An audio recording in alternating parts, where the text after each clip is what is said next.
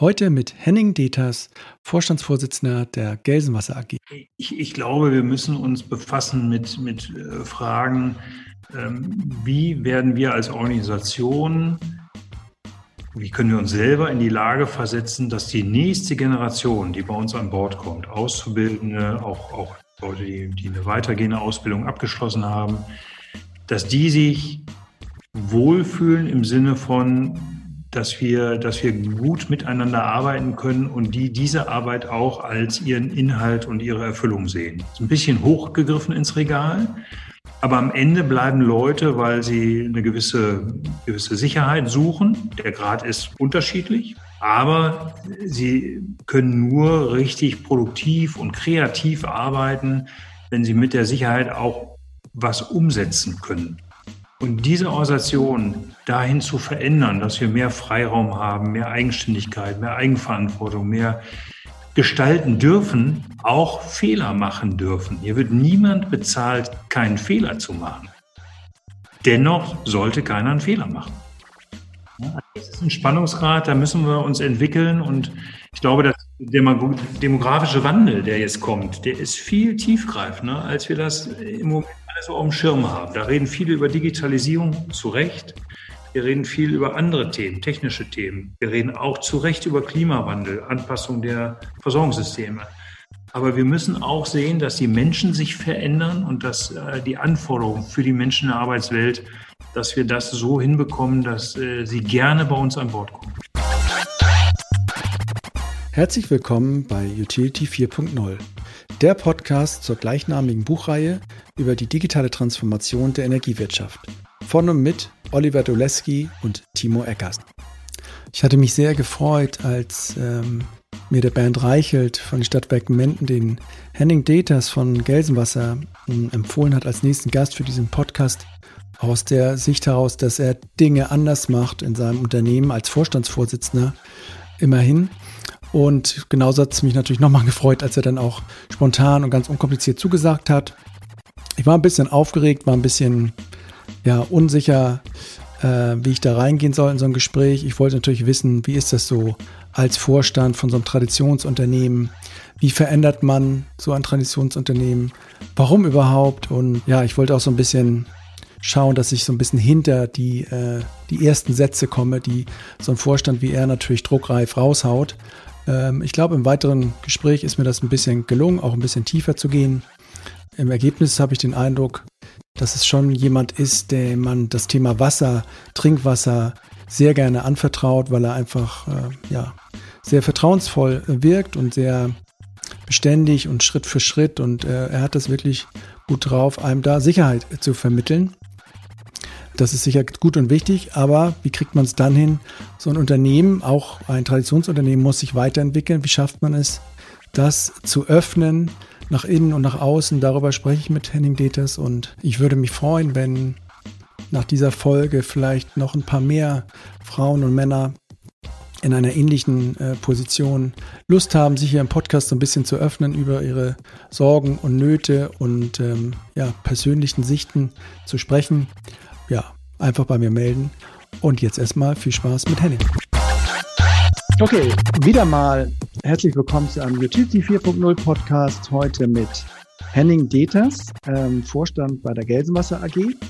Ähm, vorab, ich bin ein bisschen aufgeregt. Man hat nicht jeden Tag einen leibhaftigen Vorstand hier ähm, am Apparat, aber ich freue mich sehr, dass Henning jetzt so der zweite ist nach dem Bernd Reichelt, äh, der mal so ein bisschen aus der anderen Ecke, nämlich nicht sozusagen ähm, aus der Perspektive, wir sprechen über Stadtwerke und über Energieversorger, was sie alles besser und toller machen können, sondern wir sprechen mit ihnen. Und ähm, ja, da freue ich mich erstmal, dass du da bist, Henning. Sag mal was, hallo, moin. Moin, vielen Dank, Timo. Ich freue mich auch äh, über die Einladung und äh, danke, dass ich hier sein darf. Ja, cool.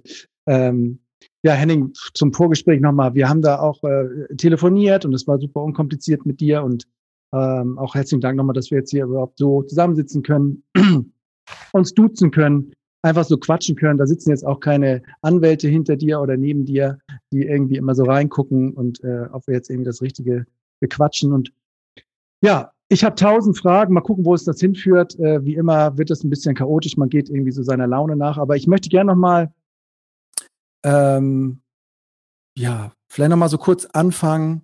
Wir, wir, sprechen gleich noch darüber, so wer du eigentlich bist, wo, wie du so dahin gekommen bist, wo du bist. Aber nochmal zum Bernd, der hat uns ja eigentlich zusammengebracht. Den möchte ich gerne hier nochmal sagen, erstmal grüßen auch. Und ähm, ich habe hier gleich nochmal so eine kleine, kleine Einstiegsfrage. Er hat, ich weiß nicht, ob du das gesehen hast, gesehen hast auf Energate, hat er da nochmal so einen, so einen Artikel gehabt, jetzt so vor kurzem. Und das hat mich wirklich nachhaltig beeindruckt, weil da stand so dieser Satz drin, ähm, ich erhalte jetzt auch keine unternehmensübergreifenden Reportings mehr. Ja, er ist ja einer von, ein Teamleiter unter vielen. Und ich finde, diesen Satz jetzt bei Energate zu lesen, fand ich irgendwie beeindruckend und das über die Energiewirtschaft ähm, zu, zu lesen. Und kannst du dir vorstellen, dass du auch irgendwann mal so einen Satz sagen kannst, dass du nicht mehr aus allen Bereichen des Unternehmens ein Reporting bekommst? Ja, das ist für mich noch ein Weg, muss ich sagen. Ja. Äh, ich ähm, bin ja in der Verantwortung dann auch ähm, gegenüber dem Aufsichtsrat zum Beispiel auch mal das Gesamtunternehmen darzustellen, auch die Entwicklung. Ich habe auch so die, die formale Notwendigkeit einer Hauptversammlung. Da muss ich das schon noch tun. Ja. Aber für den Alltag, glaube ich, äh, kann ich mir das gut vorstellen. Das heißt ja, man arbeitet konzentrierter auf einzelne Themen, auf einzelne Projekte und vielleicht auch agiler, auch was die Abstimmung angeht. Also das kann ich mir sehr gut vorstellen. Und da ist der Bernd, finde ich, auch ein echt tolles äh, Vorbild und man kann sich da auch was abgucken. Ja, ich kann mir nämlich, ich kann mir auch vorstellen, dass irgendeiner von seinen Gremien auch mal sagt, sag mal, Bernd, ist das dein Ernst? Also wahrscheinlich kennen die ihn schon länger und wissen, wie er tickt, so, aber ähm, das ist ja so dieses klassische, man hat nicht mehr so den Macher, der alles im Griff hat, ne, sondern er hat ja auch dieses Ideal der dienenden Führung und so. Und er hat ja auch erzählt, Timo, Personalberater sagen mir, solche Leute wie mich, die sucht man jetzt nicht unbedingt in der Energiewirtschaft.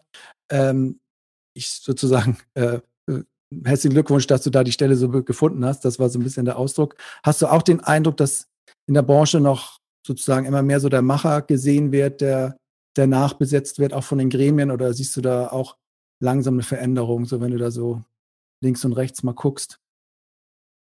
Also langsame Veränderung sehe ich schon. Mhm. Ähm, es ist ja auch ein Übergang zwischen einer sehr gewachsenen und traditionellen Branche, muss man sagen die Branche ist auch nicht mehr so einig und so beieinander, wie das vielleicht vor zehn Jahren war. Das eben auch Zeichen dafür, dass vieles aufbricht.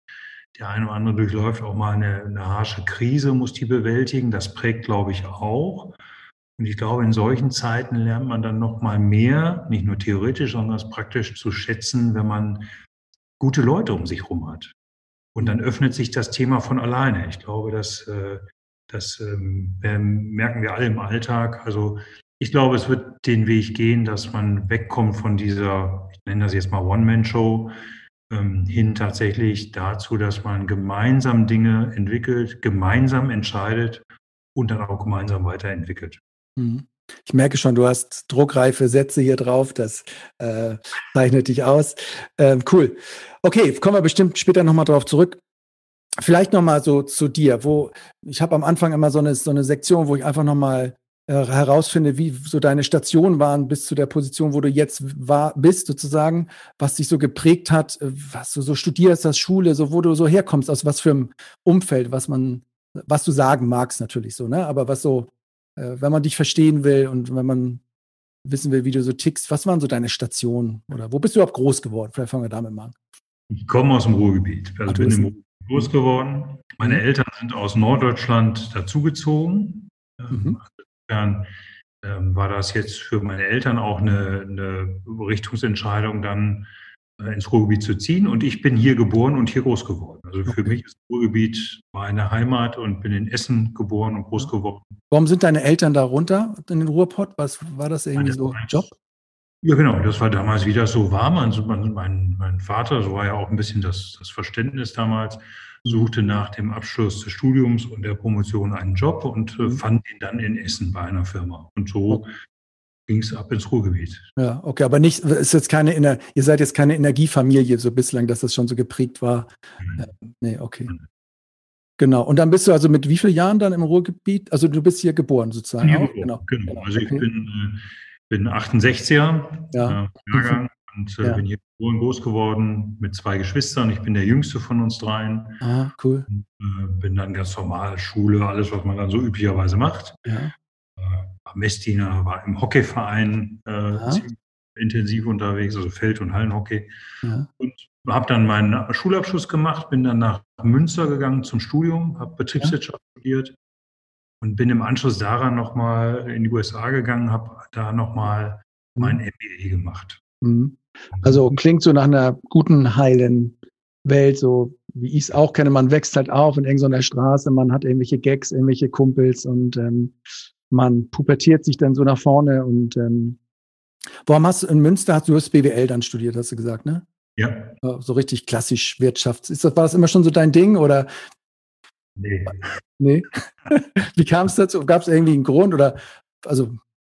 Ja, ich habe wie, wie alle so in dem Alter, dann, wenn du, wenn du Richtung Abitur war das bei mir jetzt als Schulabschluss ja. läuft, dann, dann fängt ja so die Frage an, was machst du eigentlich und was ja. kannst du eigentlich, was kannst du nicht. Und das sortierte sich dann so ganz gut raus und ich habe dann ganz offen gestanden Betriebswirtschaft äh, gewählt, um hinterher irgendwie ein breites Feld zur Verfügung zu haben, wo ich beruflich tätig werden kann das war jetzt nie mein, meine große Herzensangelegenheit, äh, Betriebswirtschaft zu studieren. Ich habe das hingekriegt. Mhm. Ich sage so immer, an der Uni ist auch nichts kaputt gegangen. Und also mir ging es mehr um die Perspektive danach. Also das war mit BWL breit aufgestellt und da war ich dann auch froh und dankbar, dass das, dass das ging. Ja, das kann ich gut nachvollziehen. Bei mir war es eigentlich genauso. Eigentlich, ne, BWL ist noch alles möglich. Und genau. dann Studienort war so, ZVS und wo nicht halt, wo ein paar Kumpels halt waren, ne? Und so, dann bist du halt hin. So, und dann, also, ja, heute ist, glaube ich, alles ein bisschen anders, aber ich kann das gut nachvollziehen. Und hier USA, hast du da noch gute Erinnerungen dran an das äh, MBA-Thema?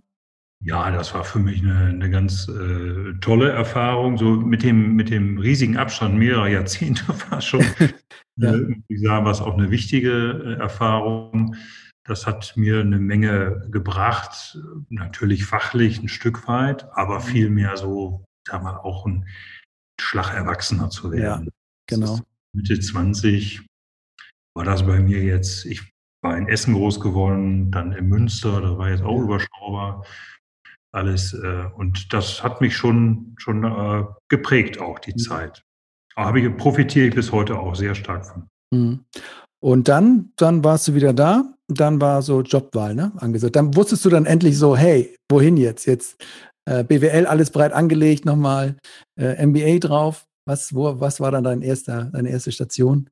Ich, hatte im Studium viele Praktika gemacht und habe dann mhm. einfach die abgeklappert, wo ich Praktika machen ja. konnte. Und äh, meine erste berufliche Station war dann die Ruhrgas AG in Essen. Ja, okay. Das war ein bisschen neben dem, was ich eigentlich wollte. Ich wollte eigentlich mal dann auch woanders hin. Jetzt kam ich ja aus Essen. Ja. Aber die haben mir halt einen Job angeboten und das äh, war mir wichtig, dann auch einen guten Übergang hinzukriegen und habe bei der mhm. Ruhrgas angefangen. Und das war eine, eine super Zeit. Also mhm. wirklich klasse. Mhm.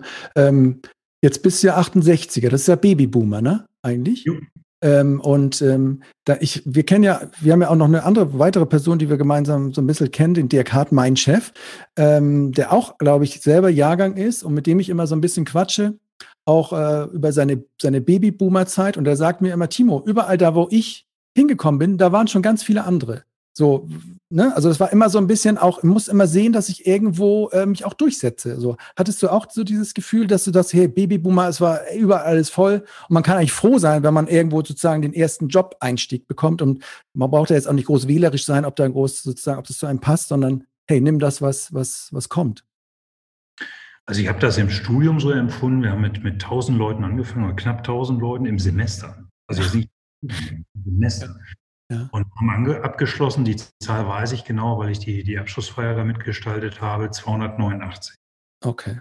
Mhm. Aber mir irgendwie klar, erstmal sind eine ganze Menge Leute unterwegs. Ja. Selbst nach dem Cut von, von fast zwei Drittel sind da immer noch fast 300. Ja. Und nichts anderes im Sinn haben, als das zu tun, was du auch vorhast. Also das war mir irgendwie im Studium schon klar. Mhm. Ich habe das aber hinterher nicht so empfunden. Also ich habe ähm, jetzt ja auch nicht so ein, so ein konkretes Ziel gehabt, dass ich sage, ich muss darum kämpfen, sondern ich wollte einfach einen ordentlichen Job haben, den habe ich da gekriegt.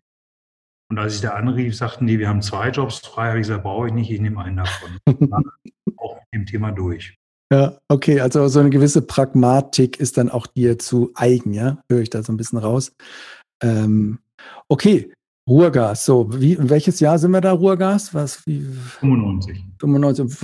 Wie muss man sich das vorstellen? Ich denke da fast schon an Bertolt Beitz zurück, ist vielleicht ein bisschen weit zurück, aber so, äh, kannst, hast du noch in Erinnerung, wie das war, als du als ähm, junger Absolvent da bei der Ruhrgas aufgeschlagen bist? Na, die haben mir beim Bewerbungsgespräch gesagt, alles gut, äh, wir sind uns einig, aber wenn Sie dann hier den ersten Tag kommen, kaufen Sie sich mal einen anständigen Anzug. Echt, haben Sie echt gesagt, ja?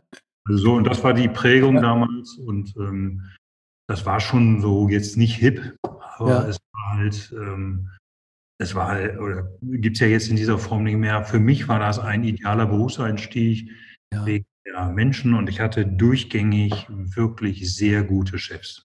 Mhm. Also menschlich gut und fachlich top.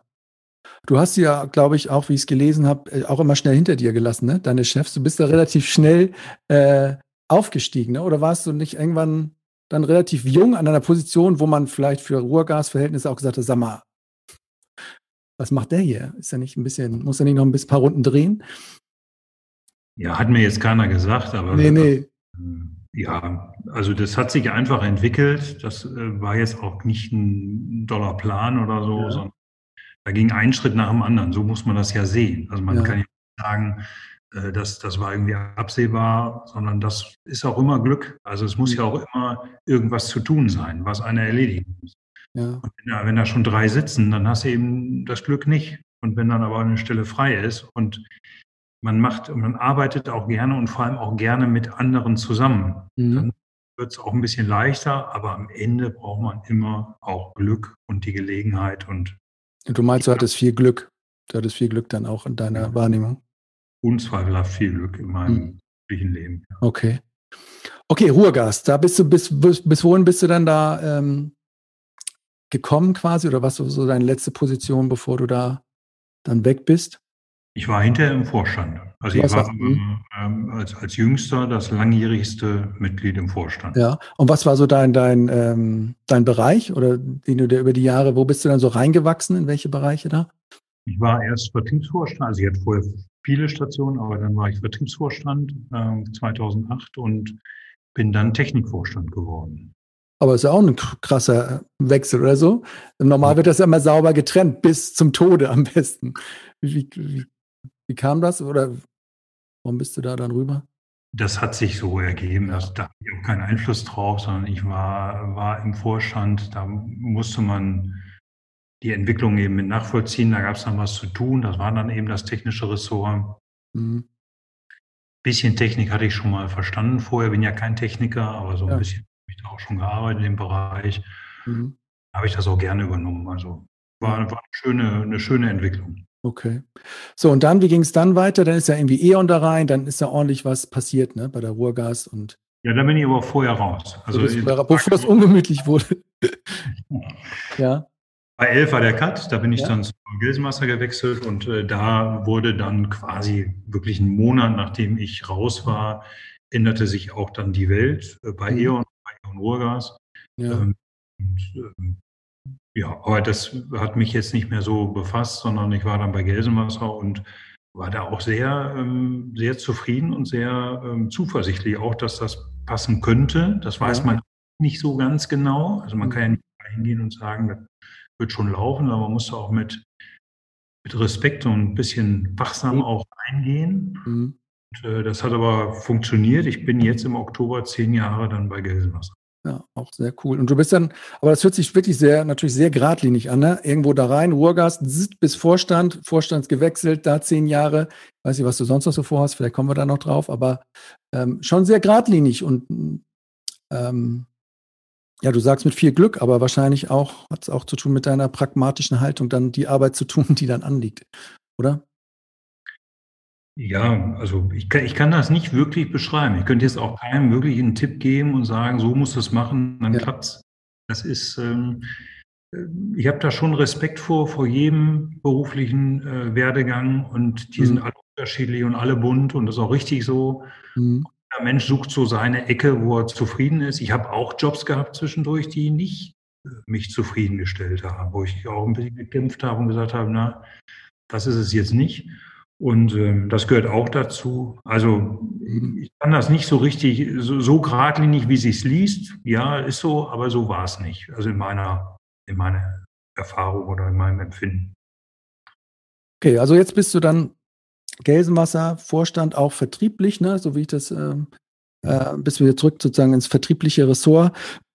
Konkret nochmal, wie, wie, wenn du jetzt mal so heute dein Tag, was, was, was äh, wie war dein Tag bisher? Was machst du so konkret, wenn man so heute nimmst als Beispiel? Wie sieht so ein Tag aus? Wir haben heute Morgen ein sehr spannendes Projekt besprochen mit ja. dem Projektteam. Das war super, ganz, äh, ich sage mal so ungewollt agil gearbeitet. Ja. Das, ja. so viel drauf, da muss man sich auch ein bisschen anpassen und äh, ja. auch wieder pragmatisch mit den Dingen umgehen. Macht richtig viel Spaß. Wird eine sehr, sehr enge Nummer. Kannst du noch nicht sagen, worum es da geht, oder? Nee, würde ich jetzt nicht so gerne. Nee, okay, alles gut. Ich kann dir mal berichten, ob es gut gegangen ist. Ja. Äh, ich glaube daran, dass das ein super Projekt ist, aber wir müssen es auch durch die Tür bringen. Ja. Ähm, das ist dann schon, das macht dann schon Spaß, auch wenn so ein bisschen Druck drauf ist und ja. auch alle, das ist schon, da macht schon Spaß. Und dann habe ich ein zweites Thema gehabt, was mir sehr am Herzen liegt. Das ist äh, der Nachhaltigkeitsbericht, unseren ersten Nachhaltigkeitsbericht, den wir jetzt erstellt haben. Er hat so seine, seine Herausforderungen nach vorne noch. Den können wir noch besser, den können wir noch weiterentwickeln. Wir wollen ja auch jeden Tag besser werden. Das ist ja auch unsere, unsere Zielgröße für jeden Einzelnen bei uns. Aber wir haben einen Start gemacht und äh, da auch das sagen wir in unserem Leitbild, äh, am Ende geht es immer auch ums Anfangen. Also gar ja. nicht jetzt nur über Konzepte nachdenken, sondern man muss es auch tun. Da bin ich super zufrieden mit. Aber das ist so ein Thema, was mir echt am Herzen liegt, dass wir das über die Jahre auch geduldig, aber auch gezielt weiterentwickeln. Mhm.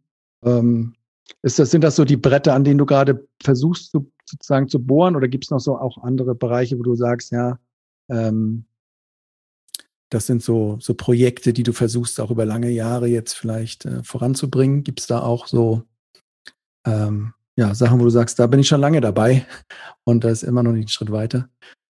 Ja, wir, wir haben ja eine viel, wir sind ja zwei Vorstände hier bei uns. Ja. Dirk Weider und, und ich und wir betreiben ja die Dinge gemeinsam. Ja. Und wenn man zu zweit ist, dann ist ja die Bandbreite der Themen vergleichsweise groß, weil ja. man ja irgendwie schon auch, auch gemeinschaftlich die Dinge entwickelt und, und auch entscheidet.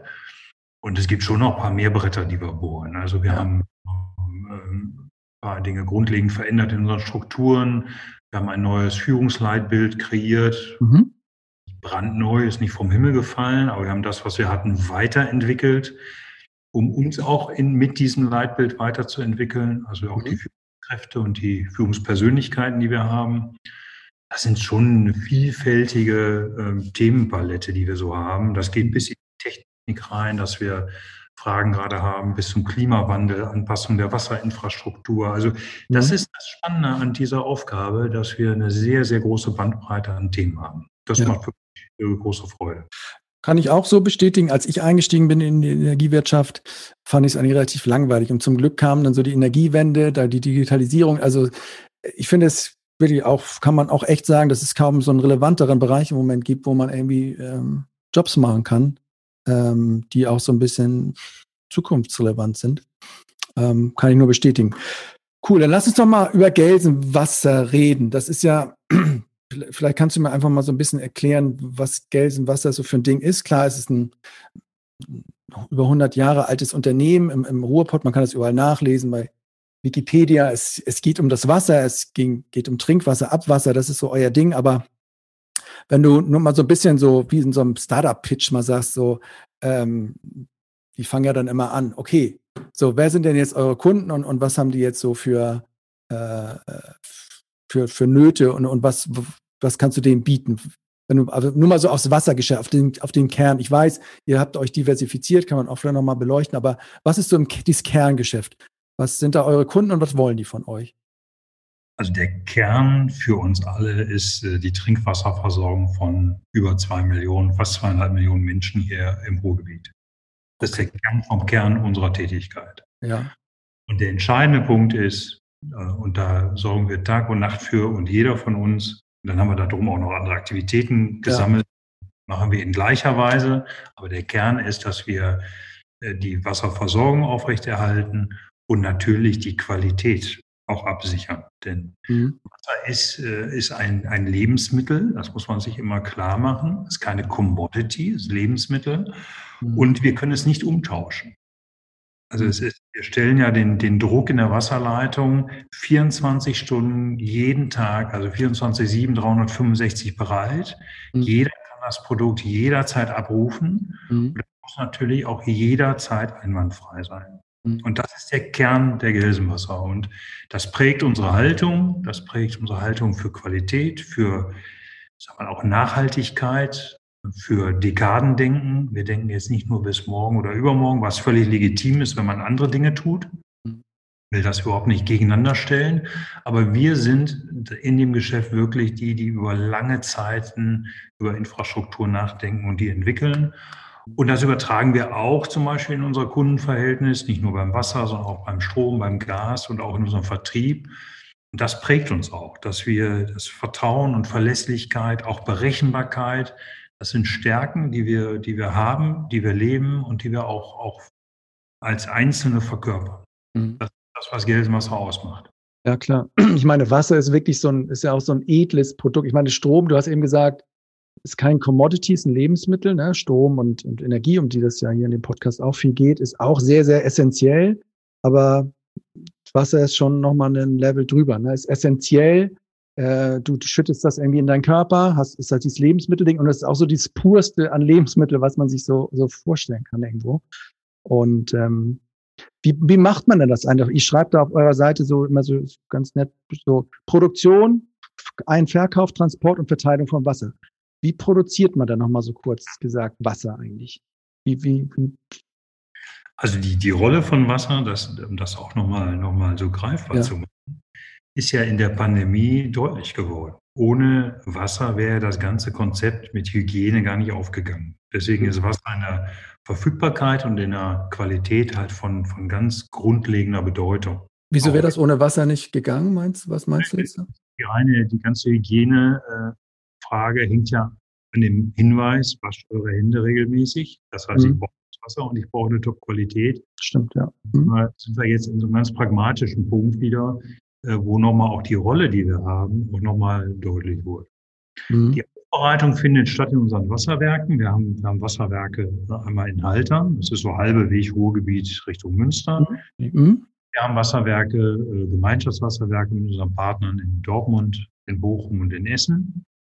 Und da bereiten wir das Wasser auf, indem wir das Rohwasser in unser Wasserwerk hineinholen und über verschiedene Aufbereitungsschritte mhm. dann filtern. Also in Haltern zum Beispiel, um konkret zu werden, haben wir die Halterner Sande.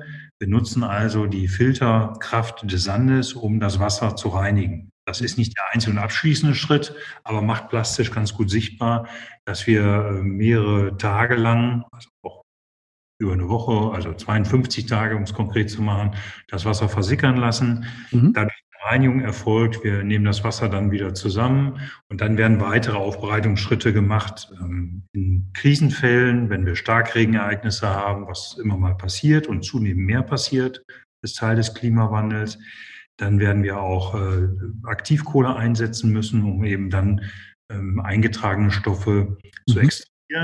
Das sind so die klassischen Schritte, ähm, die wir haben und weitere noch, um das Wasser so bereitzustellen, dass es einer Norm entspricht. Und die Norm ist die deutsche Trinkwasserverordnung, die also genau beschreibt, ähm, mit welcher Qualität das Wasser an die Kunden abgegeben wird. Okay. Das heißt, im Grunde, du holt, ihr holt es raus aus dem Boden, aus dem Grundwasser, ähm, mhm. sag ich mal, filtert das äh, bestmöglich. Ähm, und dann ist so das Thema, ich muss irgendwie in diese Leitung bringen, musst du Druck aufbauen, dass es irgendwie aus dem Wasserhahn kommt. Ne? Ist da, ähm, wie, wie wird das transportiert mit so besonderen Leitungen? Ist das irgendwie wir haben eigene, eigenes Leitungssystem, also mhm. größere Leitungen aus dem Wasserwerk raus mhm. und dann immer kleiner werdende Leitungen bis zum Haushalt. Okay. So, und dieses Wasser, das trinken jetzt ganz viele Haushalte, aber ihr macht es ja nicht nur für Haushalte, sondern ihr versorgt auch Industrie mit Wasser. Ja. Richtig? Was, was macht denn die Industrie vor allem mit eurem Wasser? Die haben verschiedene äh, Prozesse. Ähm, das geht von, von Kühlung bei Kraftwerken, ähm, über ähm, Notwendigkeiten im, im, industriellen Produktionsprozess, wo man Wasser braucht, bis ja, die ganze Bandbreite an produzierendem Gewerbe. mhm. Versorgen wir eben auch. Und die haben unterschiedliche Verbräuche, je nach Produktionsprozess. Ja. die versorgen wir auch. Und, und wie ist so das Verhältnis zwischen sozusagen privatem Endkunde und Industrie? Wie, wie viel Wasser geht da in was? wir, so haben, wir haben äh, direkte und indirekte äh, Kunden, die wir beliefern für die Trinkwasserseite und das, äh, das ist unser Kerngeschäft. Und darüber hinaus haben wir tatsächlich auch größere Kunden. Da läuft dann der einzelne Kunde beim einzelnen Kunden sehr viel mehr Wasser durch, auch ja. Millionen Kubik pro Jahr, die dann die Industriestandorte versorgen. Ähm, Kraftwerke, leider aus unserer Sicht sind das jetzt nicht mehr unsere Kunden, aus anderer Sicht nachvollziehbar ja. und richtig. Aber das waren natürlich auch sehr, sehr gute Kunden. Ja. Ähm, die ganze ähm, industrielle Entwicklung im Ruhrgebiet war so ausgerichtet, und das war der Gründungsgedanke der Gelsenwasser, dass die gesamte ähm, ja, Industrie im Ruhrgebiet mit Wasser versorgt werden muss, weil Wasser mhm. damals äh, ein Engpass war. Also es ist quasi die Keimzelle der Gelsenwasser. Wofür haben wir das früher gebraucht im Bergbau, dieses Wasser dann? Ja, wir haben bei den Kokereien Wasser gebraucht, Bergbau okay. Wasser mhm. Also die, die ganzen Industrielandschaften, die wir jetzt zum Teil eben auch schon rückgebaut haben, mhm. waren große, äh, mit großem Wasserverbrauch assoziiert. Okay. Gut, also, aber hattest du jetzt mir das gesagt? Also ist es halbe halbe Privat, also das Privatkunden noch so drei Viertel an Wasser und der Rest geht Richtung Industrie oder? Wir haben, wir haben den größeren Teil im Moment tatsächlich so im Industriebereich. Okay. Mhm. Wir haben auch einen sehr wachsenden, stabilen Bereich im, im Kundenbereich, also im, oh, okay. Das sind diese genannten zwei, über zwei Millionen Endkunden.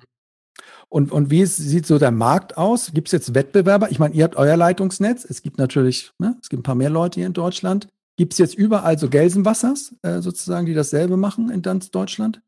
Genau, es gibt über, über 6000 Wasserunternehmen in Deutschland. Aha, okay. In ganz unterschiedlichen Strukturen. Ja. Ähm, in, in Süddeutschland äh, sehr kleinteilig ähm, zuweilen. Ähm, dann bei uns, wir sind größere, wir sind eher eine Regionalgesellschaft, die eben auch diese Wasserwerk hat auf der einen Seite, dann Transportleitung und dann Verteilnetze, mhm. also äh, quasi in verschiedenste Verteilnetze hinein versorgen.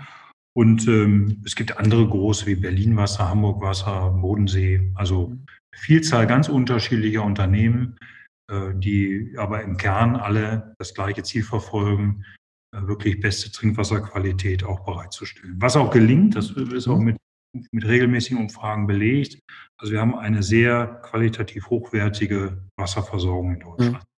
Und ist das, ist das schwer, das einzuhalten? Weil man, man, es gibt ja das Thema auch mit diesem Nitrat und ich meine, euer, euer Rohprodukt hängt irgendwo im Boden und ist allen Umwelteinflüssen sozusagen ausgeliefert und ihr könnt natürlich filtern wieder äh, auf Teufel komm raus, aber ist das, ist das immer wieder eine Herausforderung?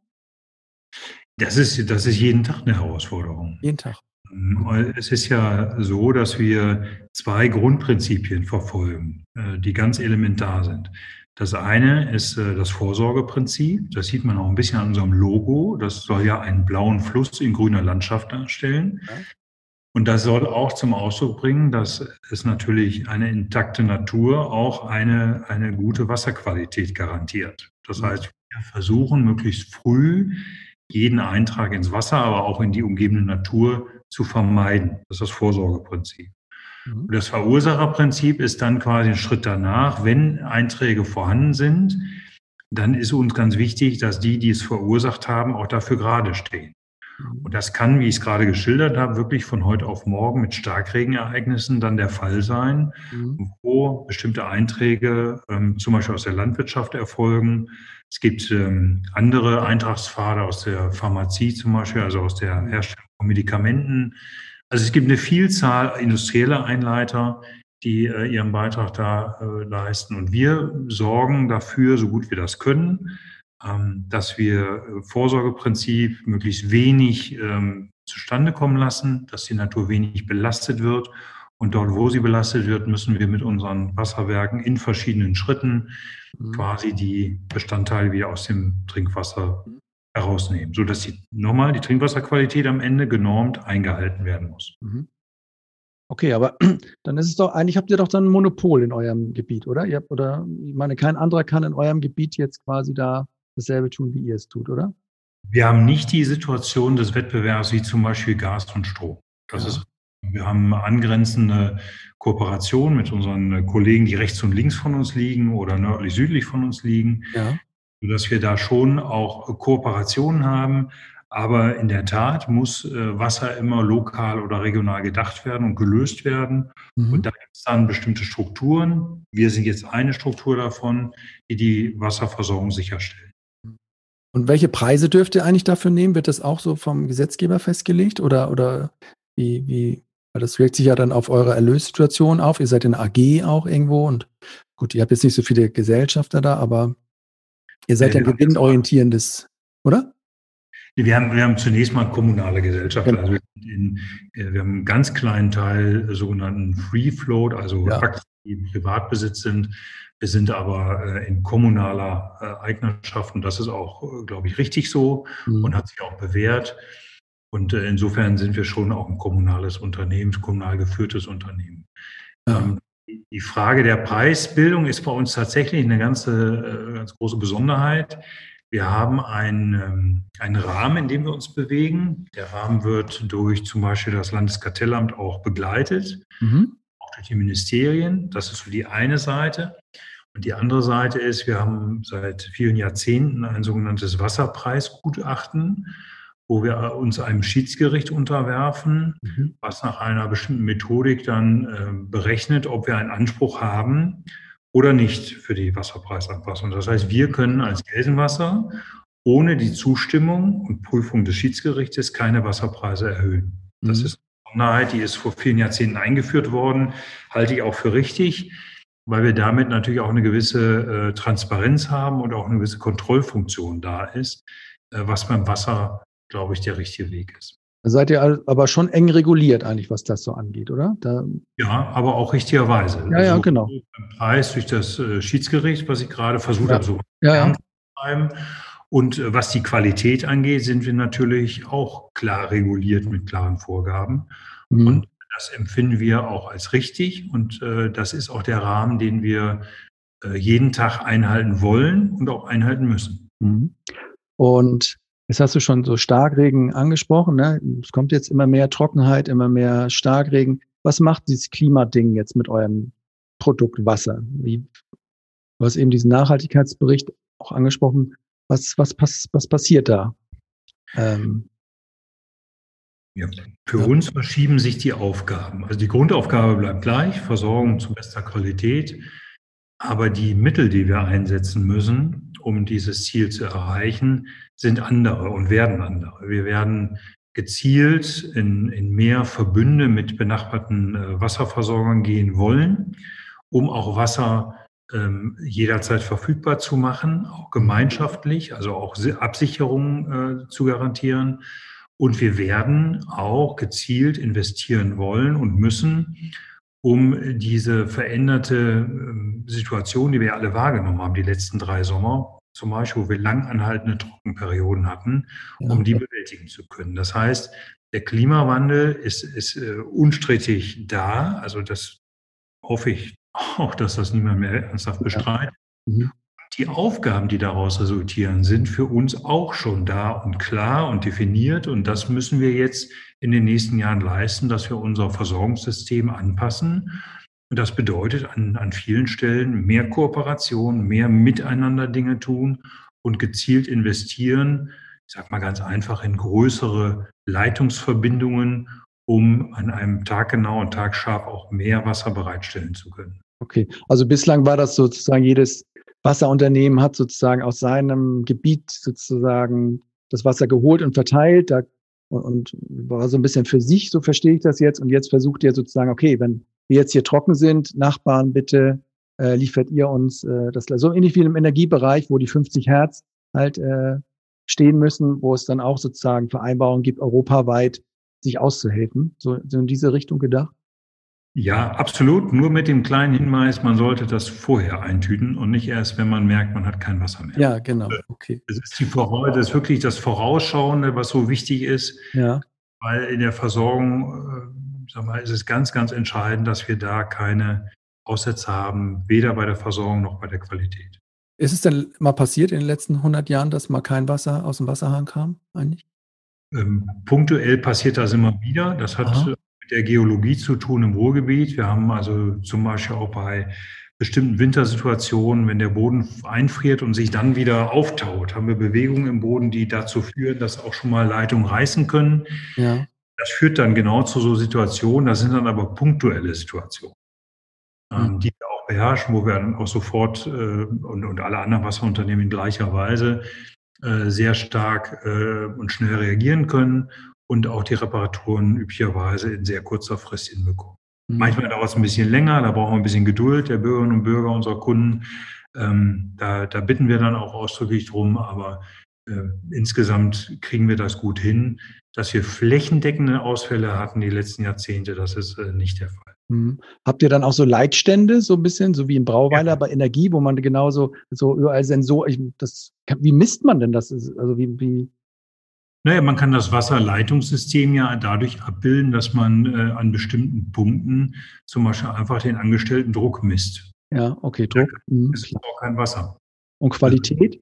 Relativ einfach. Ja. Die Qualitäten messen wir äh, zunächst einmal an den, an den Abgabepunkten, an den Wasserwerken, täglich, mhm. mehrfach. Mhm.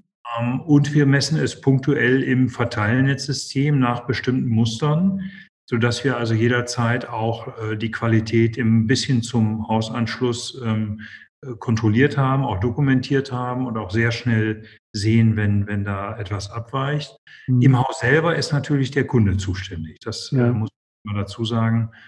Ähm, aber bis dahin stellen wir die Qualität sicher.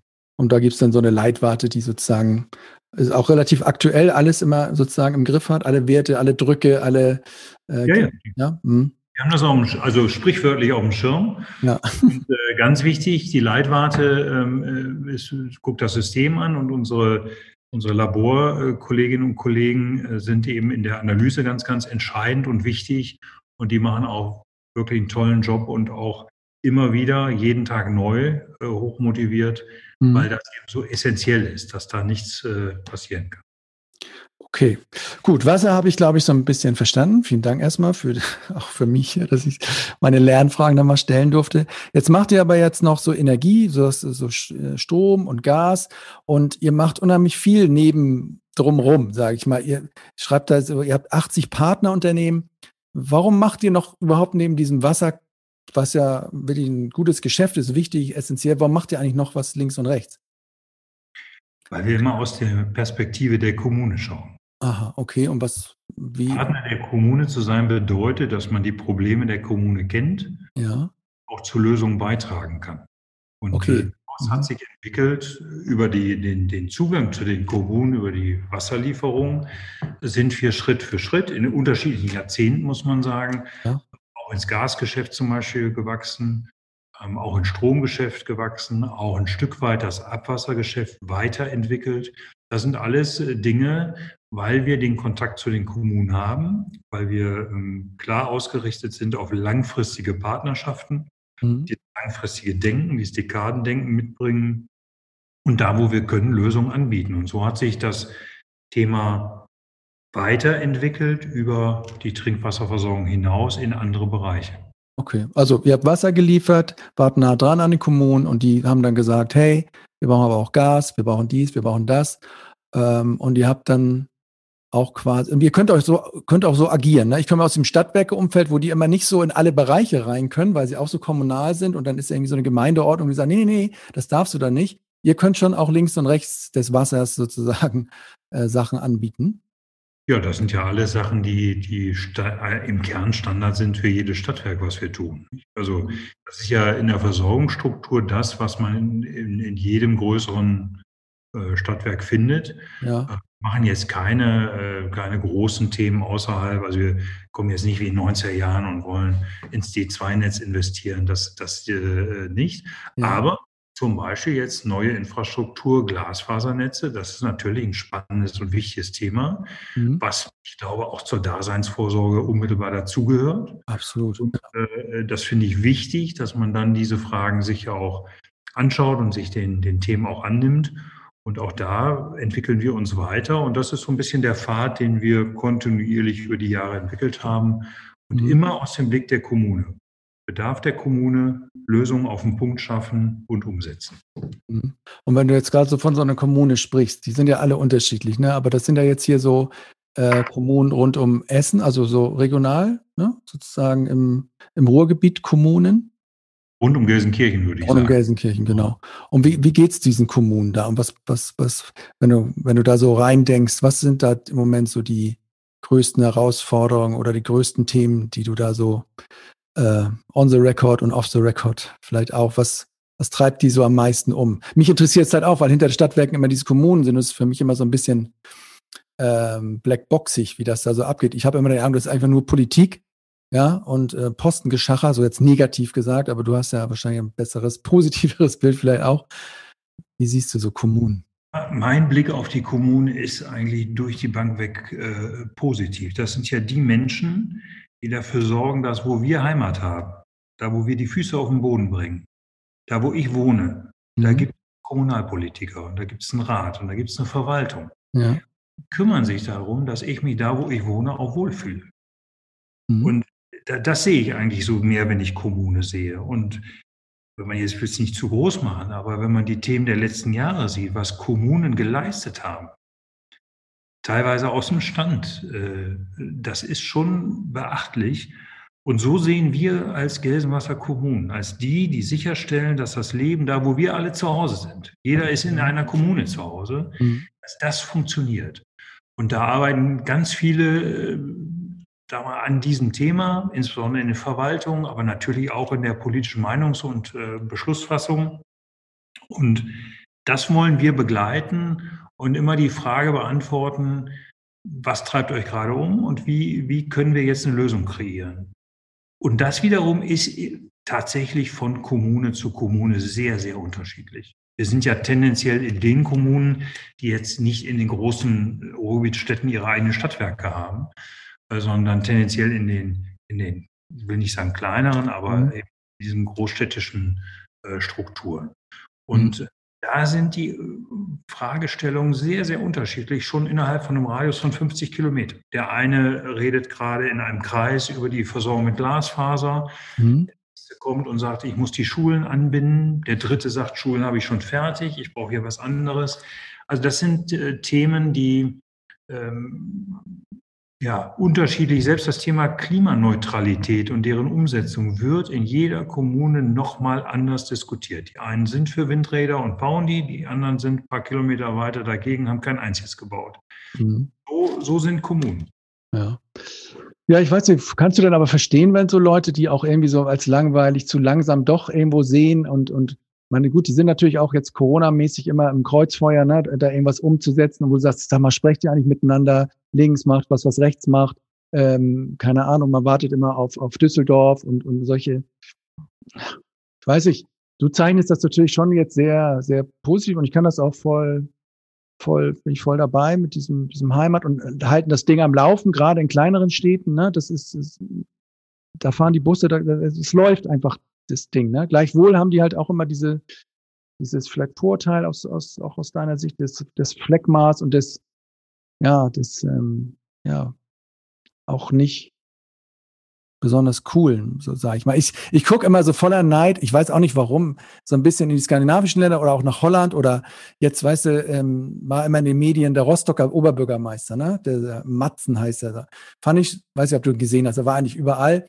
Und so denke ich halt immer so, er hatte auch so eine Kolumne gehabt im, im Brand 1, so Updates aus dem Rathaus und so stelle ich mir so eine Dings vor, ne? Alle gucken nur noch zu, also gibt ja ganz viele haaresträubende Dinge, die da so passieren und man, ja, ich wünsche mir eigentlich mehr so Leute wie ihn. Und ähm, das prägt manchmal so mein Bild, dass da viele Abläufe halt auch echt, ja, outdated sind, so ein bisschen.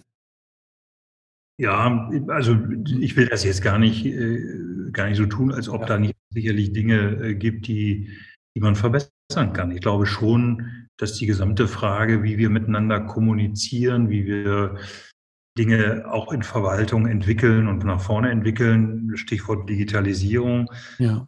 Schule, Digitalisierung. Also da müssen wir schon auch uns mal ein bisschen Ruck geben und sagen, okay, es ist wie es ist, aber es könnte auch besser sein. Das ist gar keine Frage. Das finde ich im Kern aber immer. Und eigentlich auch bei allen Organisationsformen. Es ist nur eine Frage, damit auch ehrlich umzugehen. Mhm. Ich finde auch diese Oberbürgermeister, die auch mal wohltuend anders sind. Äh, natürlich habe ich Matzen gesehen, ja. ich habe auch äh, Boris Palmer gesehen. Ja, stimmt. Mhm. Ähm, und, und, man kann über den einen eine Meinung haben und auch über den anderen eine Meinung haben. Ich finde immer gut, wenn Themen sich entwickeln, wenn Menschen auch, auch Flagge zeigen und sagen, so, so gehen wir jetzt hier dran. Mhm. Das kann ja richtig und kann ja auch falsch sein, aber sie gehen an die Themen dran. Aber mhm. auch hinter diesen sehr sichtbaren Oberbürgermeistern, nehmen wir die beiden Beispiele, steht am Ende eine Verwaltung, die funktioniert. Also das wird dann immer schnell vergessen. Nicht? Und äh, denn die, die setzen ja nichts um, äh, ohne dass ihre Kolleginnen und Kollegen äh, in den Verwaltungen, in den Gesellschaften der Stadt auch den Stadtwerken dann in vielen Hilfsorganisationen dann eben auch mittun. Mhm. Also das darf man nicht vergessen. Das ist äh, auch als One-Man-Show, wir haben eingangs mal über One-Man-Show gesprochen, ist auch dieser Job nicht zu leisten, glaube ich. Mhm. Okay. Bleiben wir mal bei, bei Menschen und ähm, vielleicht, jetzt haben wir gar Gelsenwasser so ein bisschen verstanden, ich jedenfalls.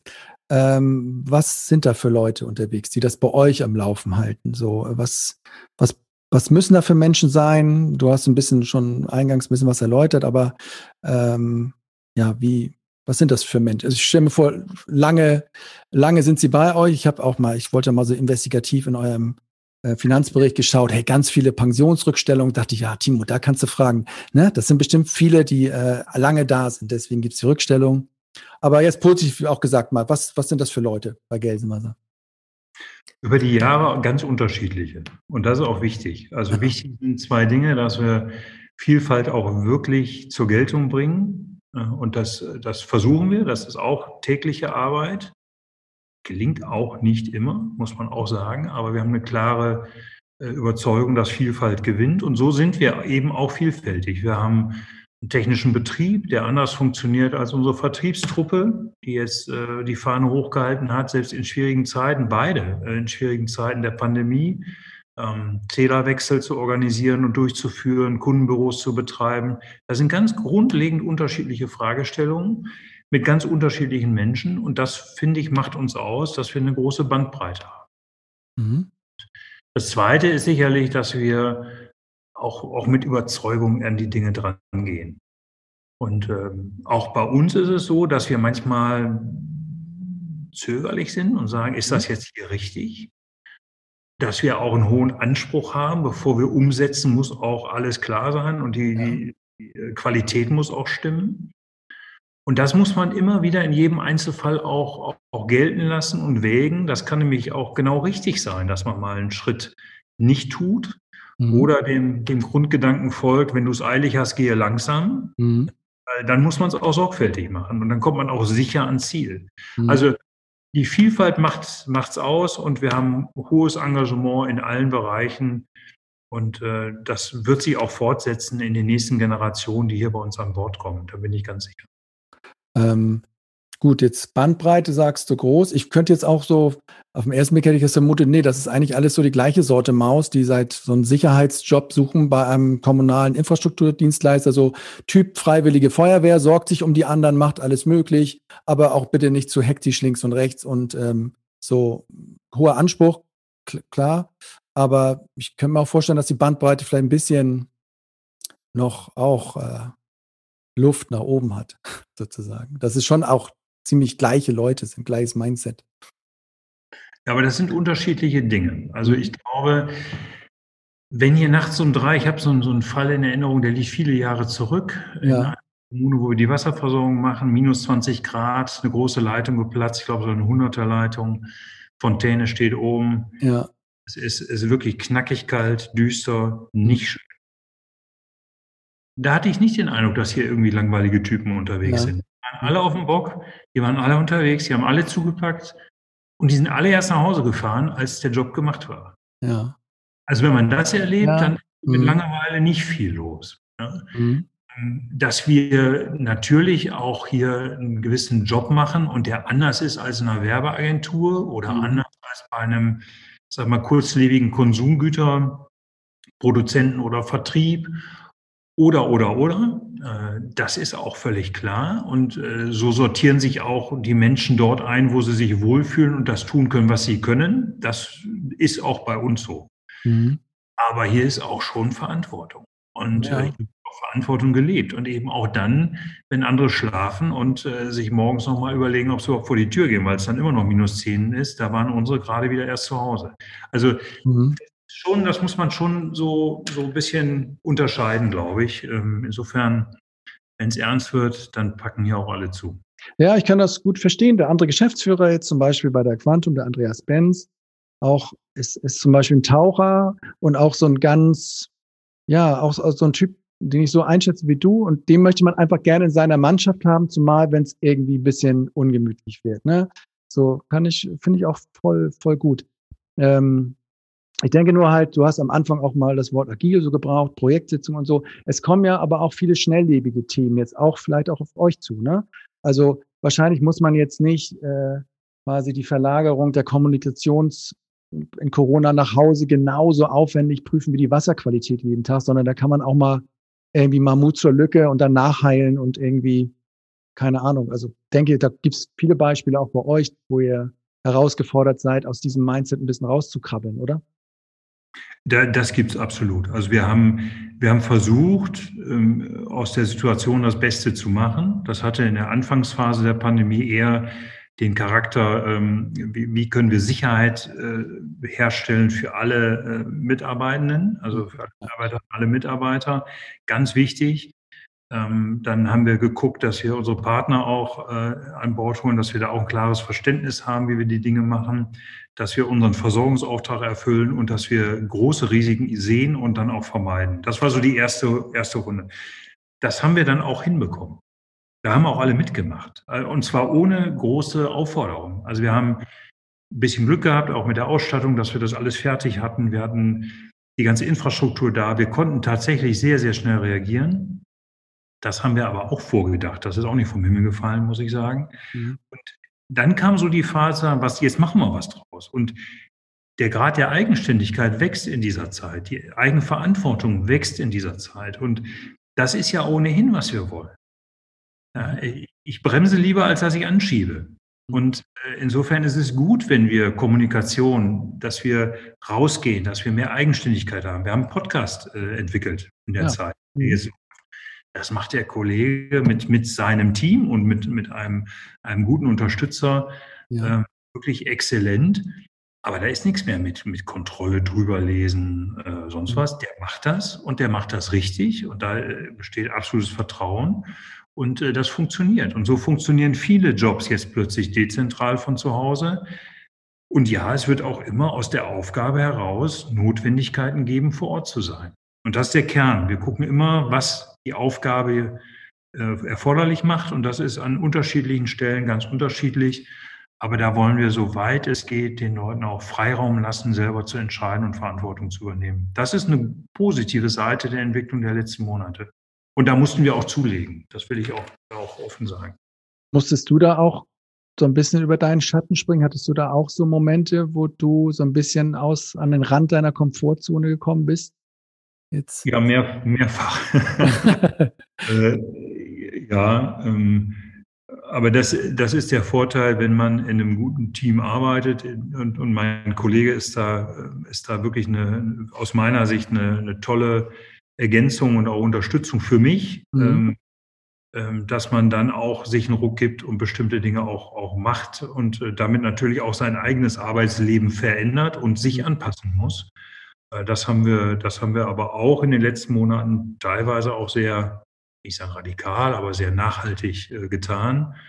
Und äh, ich arbeite heute ganz anders, auch in unserem kleinen Team hier, ein Vorstandsteam und, und auch mit den Assistenten, ganz anders, als, ich, als wir das vor 18 Monaten gemacht haben. Mhm. Ähm, was ist denn da euer Team jetzt so? Für mich, ähm, ich kenne mich jetzt auch nicht so aus auf diesen Vorstandsetagen. Ähm, das eine, was du mir im Vorgespräch erzählt hast, was, denke ich, auch eine Besonderheit ist, dass du mit deinem technischen Kollegen ein Büro teilst. Ähm, mhm. Aber was, was, was ist so dein Team? Wer ist da noch so drumherum? Ist das eigentlich im Wesentlichen er und dann äh, eure Assistenz und gibt's oder gibt's noch einen Stab oder Oder wie muss man sich das vorstellen? Also einen Stab haben wir nicht. Äh, wir haben uns jetzt selber, da haben wir unsere Assistentin, die beiden, die uns sehr, sehr gut unterstützen, aber eben auch unterstützen und die machen keine Sekretariatsarbeit, sondern die, die, machen hier inhaltlich auch mit. Mhm. Dann haben wir natürlich ganz unterschiedliche Zugänge. Wir haben ganz klassisch unseren Führungskreis, also einmal ein Führungsgremium, das ist der kleinere Kreis, und den Führungskreis, ja. größere Führungsmannschaft. Wir haben aber jetzt, wie ich es gerade erwähnte, auch bei Projekten komplett hierarchieübergreifende Truppe, die dann an einem Thema arbeitet. Mhm. Und dann sind wir zusammen und dann boxen wir das zusammen durch. Also wir haben unterschiedliche Herangehensweisen und verabschieden uns Schritt für Schritt von dem klassischen durch die Linie durcharbeiten. Und ähm, lässt man sich dann so in Ruhe bei diesen Vorständen, das ist dein Bereich, das ist mein Bereich, das kenne ich auch oft, dass das so auch wirklich in Stadtwerken so ist, ähm, der Kaufmann funkt dem Techniker nicht rein, weil er davon keine Ahnung hat. Und umgekehrt ist so eine Art Nicht-Angriffspakt, ähm, weil man auch immer so ein bisschen Angst hat. Manchmal wird das ja noch politisch begleitet durch zwei Parteien, die sie dann reinschicken, äh, die Gremien.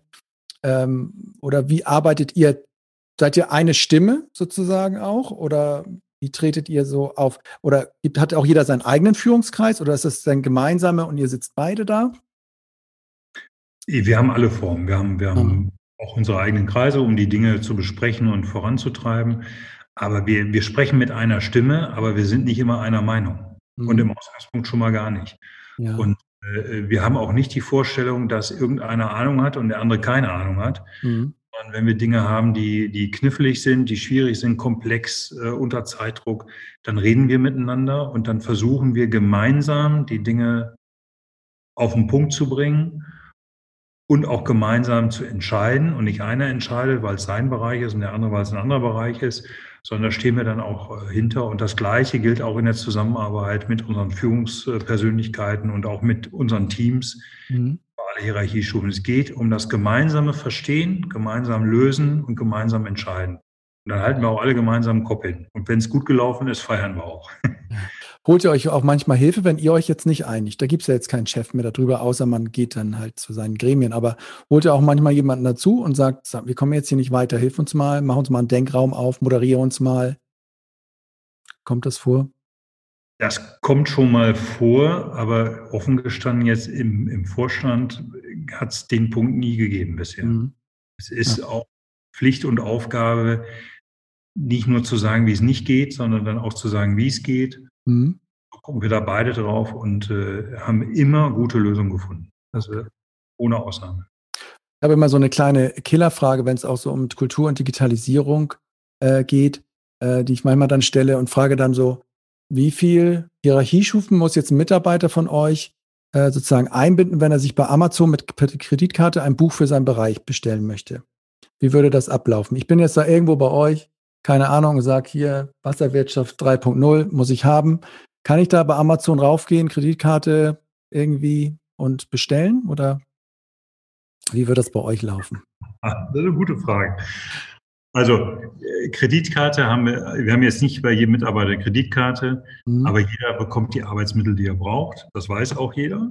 Mhm. Das ist eine meiner Standardfragen. Jetzt will ich ganz deutlich sagen, insbesondere im Betrieb, wenn ich unterwegs bin, auch mein Kollege ja. achten darauf, auch aus Arbeitssicherheitsgründen, aber auch aus Qualitätsgründen, dass jeder die Arbeitsmittel, und wenn so ein Buch dazugehört, dann wird das auch beschafft, zur Verfügung hat, äh, um den Job zu machen. Und wir haben, das hatte ich kurz angetriggert gerade, wir hatten vor der Pandemie aus der gleichen Überzeugung, gesagt, jeder Mitarbeiter muss ein Tablet haben. Das ist die mhm. Arbeitsmethodik des, der, der, der, des oh, mal, 2019, 2020. Ja. Da haben wir lange gekegelt, haben wir lange diskutiert. Wir haben es gerade fertig bekommen, Ende Februar 2020. Und im März kam der Lockdown. Und deswegen waren wir in der Lage, ah, okay. ein bisschen nachbessern, ja, ja. Aber, aber ohne großen Verzug sofort auf Knopfdruck eine Woche testen, zu Hause WLAN-Anbindung und, und, und. Und dann haben wir auf Knopfdruck mehrere hundert Kolleginnen und Kollegen äh, ins Homeoffice schicken können, um den Schutz aller, aller äh, Mitarbeitenden auch zu gewährleisten. Mhm. Das ist eben Ausfluss auch der Überzeugung, dass jeder seine Arbeitsmittel bekommt, die er braucht. Insofern ist die Antwort, das Buch wird beschafft. Nicht Aber ich muss meinen Chef fragen oder so. Das ist dann schon, ich muss es erläutern, ja, ist es wirklich 3.0, lies mal erstmal 1.0 oder ähm, ich. So. Ja, aber das ist ja jetzt nichts Verkehrtes, dass man darüber spricht. Also ich, ich sage mal, ein Bleistift sollte man jetzt nicht lange diskutieren. Das finde ich ein bisschen zu weitgehend. Ähm, aber ich finde schon richtig, dass man voneinander weiß. Ähm, und das, das ist, glaube ich, okay. Mhm. Also es gibt bei uns nach meiner Wahrnehmung nicht das Problem, dass die Arbeitsmittel, die gebraucht werden, jetzt mit ganz großem Aufwand und Formalismen beschafft werden, sondern was gebraucht wird, wird beschafft. Bei uns zum Beispiel war so ein Thema so, ja, Zoom, jetzt nutzen wir Zoom. Ja, hier, das sind ja alles immer so Kreditkarten-Sachen, äh, ne? So, wir brauchen, wir wollen Slack. Das sind, es geht ja immer an der IT vorbei und so. Und da, da wird's dann ja immer kitzlig, auch bei so Stadtwerken, ne? Dann, dann trauen die sich dann nicht oder dann gibt's halt eben diese dumme Kreditkarte nicht. Und die wollen aber alle Kredit, die schicken keine Rechnung. Ähm, und, und, und ähm, da habe ich schon oft wahrgenommen, dass das dann irgendwie schwierig wird und das wird dann auch nicht gelöst. So, ne? Da wird dann auf irgendwas gewartet, auf die äh, neue ähm, Arbeitsstättenrichtlinie oder bis die IT-Abteilung sich mal ausmehrt. Dann wird dann lieber zwei Wochen mal nicht gemietet, bevor man da irgendeinem US-amerikanischen Unternehmen irgendwie ähm, eine Kartennummer da übergibt. Ne? Also das. Also das wird es im Einzelfall bei uns auch mal geben. Das ja. ist auch nicht zu rosa-rot malen, alles, was wir ja. tun. Aber die Grundhaltung ist die, wenn es gebraucht wird, muss es auch beschafft werden. Da, da, sind wir uns auch einig. Deswegen haben wir da nicht so viel Reibungsverluste. Ja. Wir hatten jetzt die wunderbare Situation, dass wir über Zoom gar nicht nachdenken mussten, weil wir alle Windows 365 und Teams drauf Klar, hatten. Ja. Offen gestanden wusste das keiner von uns. Dass es drauf ist. Es gibt. Also ich kann es nicht. So. Und dann haben wir noch einen Knopf gedrückt und gesagt, wunderbar, die Kiste hat sich gelohnt, dass wir es gemacht ja. haben. Ja, genau, das, diese Funktion ist ja so ein bisschen so versteckt, ne? Oder, oder wenn man auf Office ist, dann hat man das nicht so auf der Pfanne. Okay, aber jetzt hast du schon ein bisschen so erzählt, wie er so tickt und so. Du hast eben auch von deinem, von dem neuen Führungsleitbild gesprochen. Kannst du für mich das nochmal so ein bisschen zusammenfassen, wenn ich jetzt euch frage, nach welchem, man sagt ja heute immer Management Framework, wie, wie, wie arbeitet ihr? Auch so in Kategorien von nochmal so Hierarchie, wie viel Pyramide ist bei euch noch? Du sitzt jetzt unten, hast du die ganze Pyramide da mit umgedreht? Bist du jetzt dienender Führer? Bist du, was, wie wollt ihr führen und wie, wie, wie funktioniert euer Management von dem, von Gelsenwasser? Das, das Grundbild ist, dass wir 1500 Menschen sind und jeder von uns erfüllt jeden Tag seine Aufgabe. So, erstmal so eine positive, wertschätzende, Vertrau Vertrauens, also vertrauliche äh, Grundeinstellung erstmal zu ihm. So. Ja, das ist ganz wichtig. Also äh, wenn, wenn hier morgens nicht aufgeschlossen wird, stehe ich auch davor. Mhm. Ja? Ähm, so, und ja. äh, muss jeder seine Aufgabe bestmöglich erfüllen. Das äh, tun wir und äh, jeder, wie gesagt, in seiner Rolle. Mhm.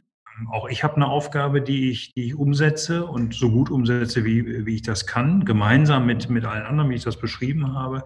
Und das ist der Grundtenor. Und dann arbeiten wir in verschiedenen, äh, in verschiedenen ähm, Clustern, wenn man so will. Mhm. Wir haben natürlich eine Aufbauorganisation. Ja. Also wir sind schon organisiert. Das ist auch gut so, weil wir dann, sag mal, unsere Standardaufgaben auch effektiv und effizient auch umsetzen können. Dafür ist auch eine Aufbauorganisation wichtig. Ja, ist halt die Frage, ob man, wie, wie man die aufbaut, ne? ob sie jetzt sehr ja. dezentral ist, sehr selbstorganisiert oder sehr durchregiert. So. Mhm. Kannst ja, wir haben, wir sind ja von der Grundstruktur eher dezentral, weil wir ja sehr viele Standorte haben. Wir haben äh, mhm. im Ostwestfalen Standort, wir haben äh, südlich der Ruhr einen Standort, Betriebsstandort, wir haben äh, Unna-Recklinghausen, wir haben am Niederrhein äh, mhm. unseren Standort. Also wir haben eine Menge verschiedene Standorte. Insofern ist die Grundorganisation erstmal dezentral. Und unsere Routineaufgaben versuchen wir effektiv und effizient dann über die Aufbauorganisation auch, auch zu erledigen. Das hat auch viel damit zu tun, dass wir bestimmte wiederkehrende Aufgaben auch klar dokumentieren müssen. Also dass wir eine gewisse Sicherheit haben in dem, was wir tun. Da hilft auch Aufbauorganisation. Dann gibt es Fragestellungen, die über einzelne Bereiche rausgehen. Die haben wir mit einer Projektorganisation immer gut eingefangen. Wir haben also ein definiertes Projektmanagement, wir haben eine Vorphase von Projekten, wir haben Projektaufträge, wir haben eine klare Idee, Budget, Time, Quality, also dass wir das umsetzen. Das gelingt mal sehr gut, das gelingt auch mal nicht gut. Wir haben auch mal Projekte, wo wir eine Pausentaste drücken müssen, weil wir uns neu sortieren müssen. Aber der Rahmen des Projektes ist da. Und in dem können wir dann sehr, sagen wir, unterschiedliche Sichtweisen zusammenfügen. Wie geht ihr so mit, so ich, also sorry, mach weiter, genau. Du bist gerade dabei.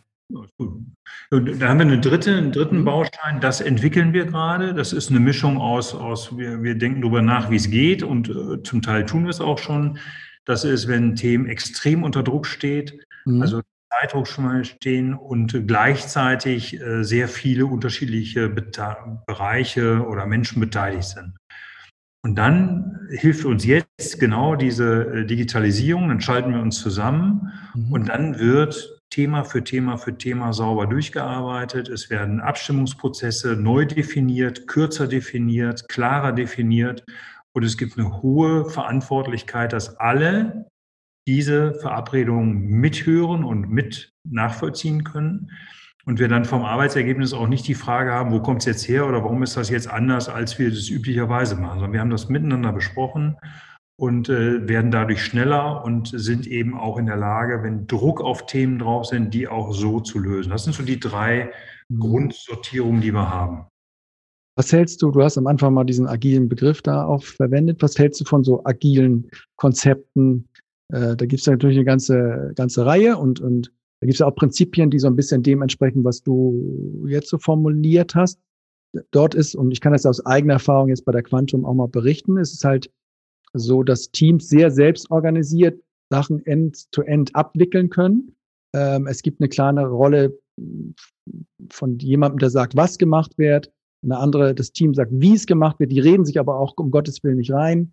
Ähm, dann gibt es natürlich diese, diese Führungsebene, die irgendwie so ein bisschen immer so außen vor steht und, und äh, war ein langer Prozess bei uns auch, dass die sich sozusagen da zurücknimmt und die wirklich die großen, visionären, strategischen Entscheidungen treffen und nicht Micromanagement-mäßig da rein reinhexen. Das war, ist ein Riesenweg immer noch, ähm, obwohl wir uns da gut unterstützt fühlen. Kannst du dir bei euch sowas auch vorstellen? Also, dass Teams sich selbst organisieren, in dem, was sie machen wie sie es machen? Oder ist das sogar schon bei euch so? Das kann ich mir sehr gut vorstellen. Ähm, da sind wir aber auch in, einer, in einem Übergang. Deswegen haben wir ja unser Leitbild auch nochmal nachgeschärft. Ja. Wo mir ganz wichtig ist, man kann ja so Leitbilder immer wieder neu erfinden und, und ja. irgendwie steht auch immer dasselbe drin. Richtig. Der Kern von dem Ansatz, den wir jetzt haben, ist, wir müssen enger zueinander rücken. Mhm. Wir müssen Dinge mit weniger Hürden im Weg, mit weniger Hierarchiehürden, mit weniger mhm. fachlichen Hürden, mit weniger menschlichen Hürden, die gehören mhm. auch dazu äh, abwickeln wollen. Nicht müssen, nicht können, sondern wollen. Mhm. Wir, und das ist natürlich ein längerer Weg, weil wir aus einer anderen Welt kommen. So, und diesen Übergang mhm. so gestalten, dass es auch Akzeptanz gibt, das ist ja der Trick. Es geht ja nicht um ja. richtig oder falsch, sondern es geht ja darum zu sagen, bestimmte Themen eignen sich, andere nicht. Das können wir unterscheiden und da, wo es sich eignet, machen wir es und führen es auch zum Erfolg. Das schafft Akzeptanz. Also die Differenzierung, welche Themen eignen sich und es dann auch tun. Ja. Und das versuchen wir in kleinen Schritten und wollen da auch niemanden, sag mal, überrollen, sondern wollen das Schritt für Schritt auch kulturell nachvollziehen. Also kulturell heißt ja, wie gehen wir gut miteinander um. Richtig. Das sind, genau, es sind alles Kulturthemen. Was, was hältst du da in dem Zusammenhang von der, von der These, dass wenn du, dass man sagt immer, Kultur kannst du nicht verändern, die entsteht, die entsteht dann, entsteht aus einer gewissen Struktur und du musst halt auch gewisse harte strukturelle Sachen verändern, damit eine neue Kultur überhaupt entstehen kann. Und du kannst es dann auch kaum beeinflussen, sondern kannst nur so ein bisschen von außen sozusagen begleiten. Äh, bei uns war das zum Beispiel so, wir hatten auch so einen kleinen Schock in der Firma und wir mussten mit weniger Leuten mehr erreichen. Wir mussten eine Automatisierungsgruppe bilden. So, wer kann IT? Dann haben sich drei gemeldet. Das ist die neue Gruppe. Andere Abteilungen haben gesagt, Moment mal, Moment mal, was ist denn mit mal? So, aber wir haben irgendwie so eine harte Veränderung auch herbeigeführt. Äh, und da parallel dazu dann halt auch äh, ganze Entscheidungsprozesse neu sozusagen äh, aufgesetzt. Und es gab auch gewisse Degradierung, sage ich mal, und Umsortierung, relativ wüst, wie wir dann auch sozusagen später mal festgestellt haben. Also ein bisschen haben wir das vielleicht auch überspannt. Aber was, was, ja, also ich glaube an diese These, dass du eigentlich Strukturen auch verändern musst, bevor eine neue Kultur entsteht. Wie siehst du das auch so?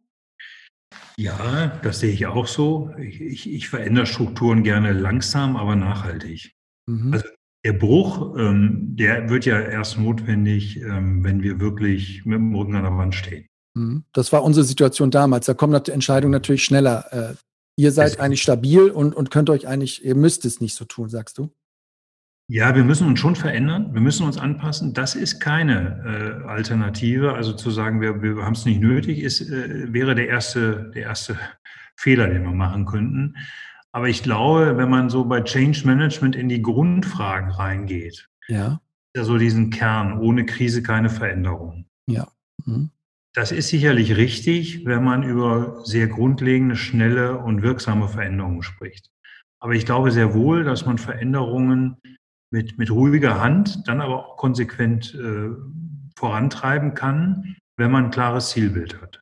Und äh, wir haben Themen, wo wir uns verändert haben und wir haben eine Menge Themen, wo wir uns weiter verändern müssen. Also Stillstand, sage ich immer wieder, wer stehen bleibt, fällt um. Mhm. Und wo siehst du, was sind so, was ist die größte Herausforderung da kulturell, an, an der ihr äh, versucht, die zu verbessern? Ich, ich, glaube, wir müssen uns befassen mit, mit äh, Fragen, ähm, wie werden wir als Organisation, wie können wir uns selber in die Lage versetzen, dass die nächste Generation, die bei uns an Bord kommt, Auszubildende, auch, auch Leute, die, die eine weitergehende Ausbildung abgeschlossen haben, dass die sich wohlfühlen im Sinne von, dass wir, dass wir gut miteinander arbeiten können und die diese Arbeit auch als ihren Inhalt und ihre Erfüllung sehen. Das ist ein bisschen hochgegriffen ins Regal, aber am Ende bleiben Leute, weil sie eine gewisse, gewisse Sicherheit suchen. Der Grad ist unterschiedlich, aber mhm. Das wird auch von uns, sag mal, eher, eher verlangt werden und mehr verlangt werden. Aber sie können nur richtig produktiv und kreativ arbeiten, wenn sie mit der Sicherheit auch was umsetzen können. Und diese. Organisation dahin zu verändern, dass wir mehr Freiraum haben, mehr Eigenständigkeit, mehr Eigenverantwortung, mehr gestalten dürfen, auch Fehler machen dürfen. Hier wird niemand bezahlt, keinen Fehler zu machen. Dennoch sollte keiner einen Fehler machen. Äh, das ist ein Spannungsgrad, da müssen wir uns entwickeln und ich ja. glaube, dass der demografische Wandel, der jetzt kommt, der ist viel tiefgreifender, als wir das mhm. im Moment alle so auf dem Schirm haben. Da reden viele über Digitalisierung zu Recht. Wir reden viel über andere Themen, technische Themen. Wir reden auch zu Recht über Klimawandel, Anpassung der Versorgungssysteme. Aber wir müssen auch sehen, dass die Menschen sich verändern und dass äh, die Anforderungen für die Menschen in der Arbeitswelt, dass wir das so hinbekommen, dass äh, sie gerne bei uns an Bord kommen. Das halt, das, wenn ich das jetzt so, höre ich da jetzt so richtig raus, dass es vielleicht auch so ist, dass neue junge Leute zu euch kommen und gerade diese Freiräume jetzt nicht so bekommen und haben und sich nicht so bewegen können, wie sie es gerne wollen, weil ja die Kultur halt noch relativ, ja, weiß nicht, starr oder das einfach nicht so vorsieht. Möchtest du, ist das, das die Luft, die du da mehr reinbringen möchtest? Das grundsätzlich ist gut, wenn, wenn junge Leute zu uns kommen und sagen, ich könnte eigentlich viel mehr. Nochmal, ich, ich bremse lieber, als dass ich anschiebe. Mhm. Erstmal von der Grundhaltung total nachvollziehbar und wäre auch, auch äh, genau der richtige Weg. Auszubildende, aber auch alle anderen, die an Bord kommen. Aber wir müssen ein, eine Geldmasse schaffen, wo sich die nächste Generation gut zurechtfindet, wo wir mit den richtigen Technologien arbeiten, mit den richtigen Werkzeugen, mit den richtigen Arten der Zusammenarbeit. Wir haben es gerade kurz angesprochen. Ja. Ich kann den Leuten nicht vermitteln, wir haben eine Aufbauorganisation, Punkt. Also dann haben wir noch eine Kantine. Da müsst ihr euch jetzt mit zurechtfinden. Das ist nicht vermittelbar und mhm. ist auch nicht, äh, nicht der Weg in die Zukunft, wo junge Leute sagen, da wollen wir hin. Mhm. Also Purpose, uh, Purpose of the Job. Ne? Also Purpose wird, ja. wird zentral für die nächste Generation. Und da sind wir auch auf einem guten Weg. Also da mache ich mir keine Sorgen, aber richtig ist, da können wir auch uns noch weiterentwickeln. Ich meine, aber Purpose würde ich jetzt immer denken, bei der Energiebranche und auch bei euch, der ist ja, wo gibt es einen geileren Purpose, also auch einen reineren als, als Wasser und ähm, Leben sozusagen. Da musst du ja gar nicht so, äh, da bist du ja schon im oberen Regal. Ich könnte mir mal vorstellen, dass der Purpose schon, äh, schon bei euch da ist. Ich weiß halt nicht, ob eure Vision eigentlich schon erfüllt ist. Gibt es irgendwie ein Wohin bei euch noch? Weil ihr, ihr macht ja einen guten Job. Du sagst, ähm, das Wasser, das Wasser fließt, es hat eine gute Qualität. Gibt es irgendwie eine Vision oder, also ist ja immer dieses Klassische, aber irgendwie ein größeres Leitbild, wo du oder ihr hin wollt mit der Gelsenwasser? Jetzt natürlich sagst du, wir möchten attraktiv sein für die nächste Generation, aber was wollt ihr da machen mit der nächsten Generation? Einfach das Gleiche gut jetzt und nicht gewertet oder wollt ihr auch irgendwie Next Level anstreben?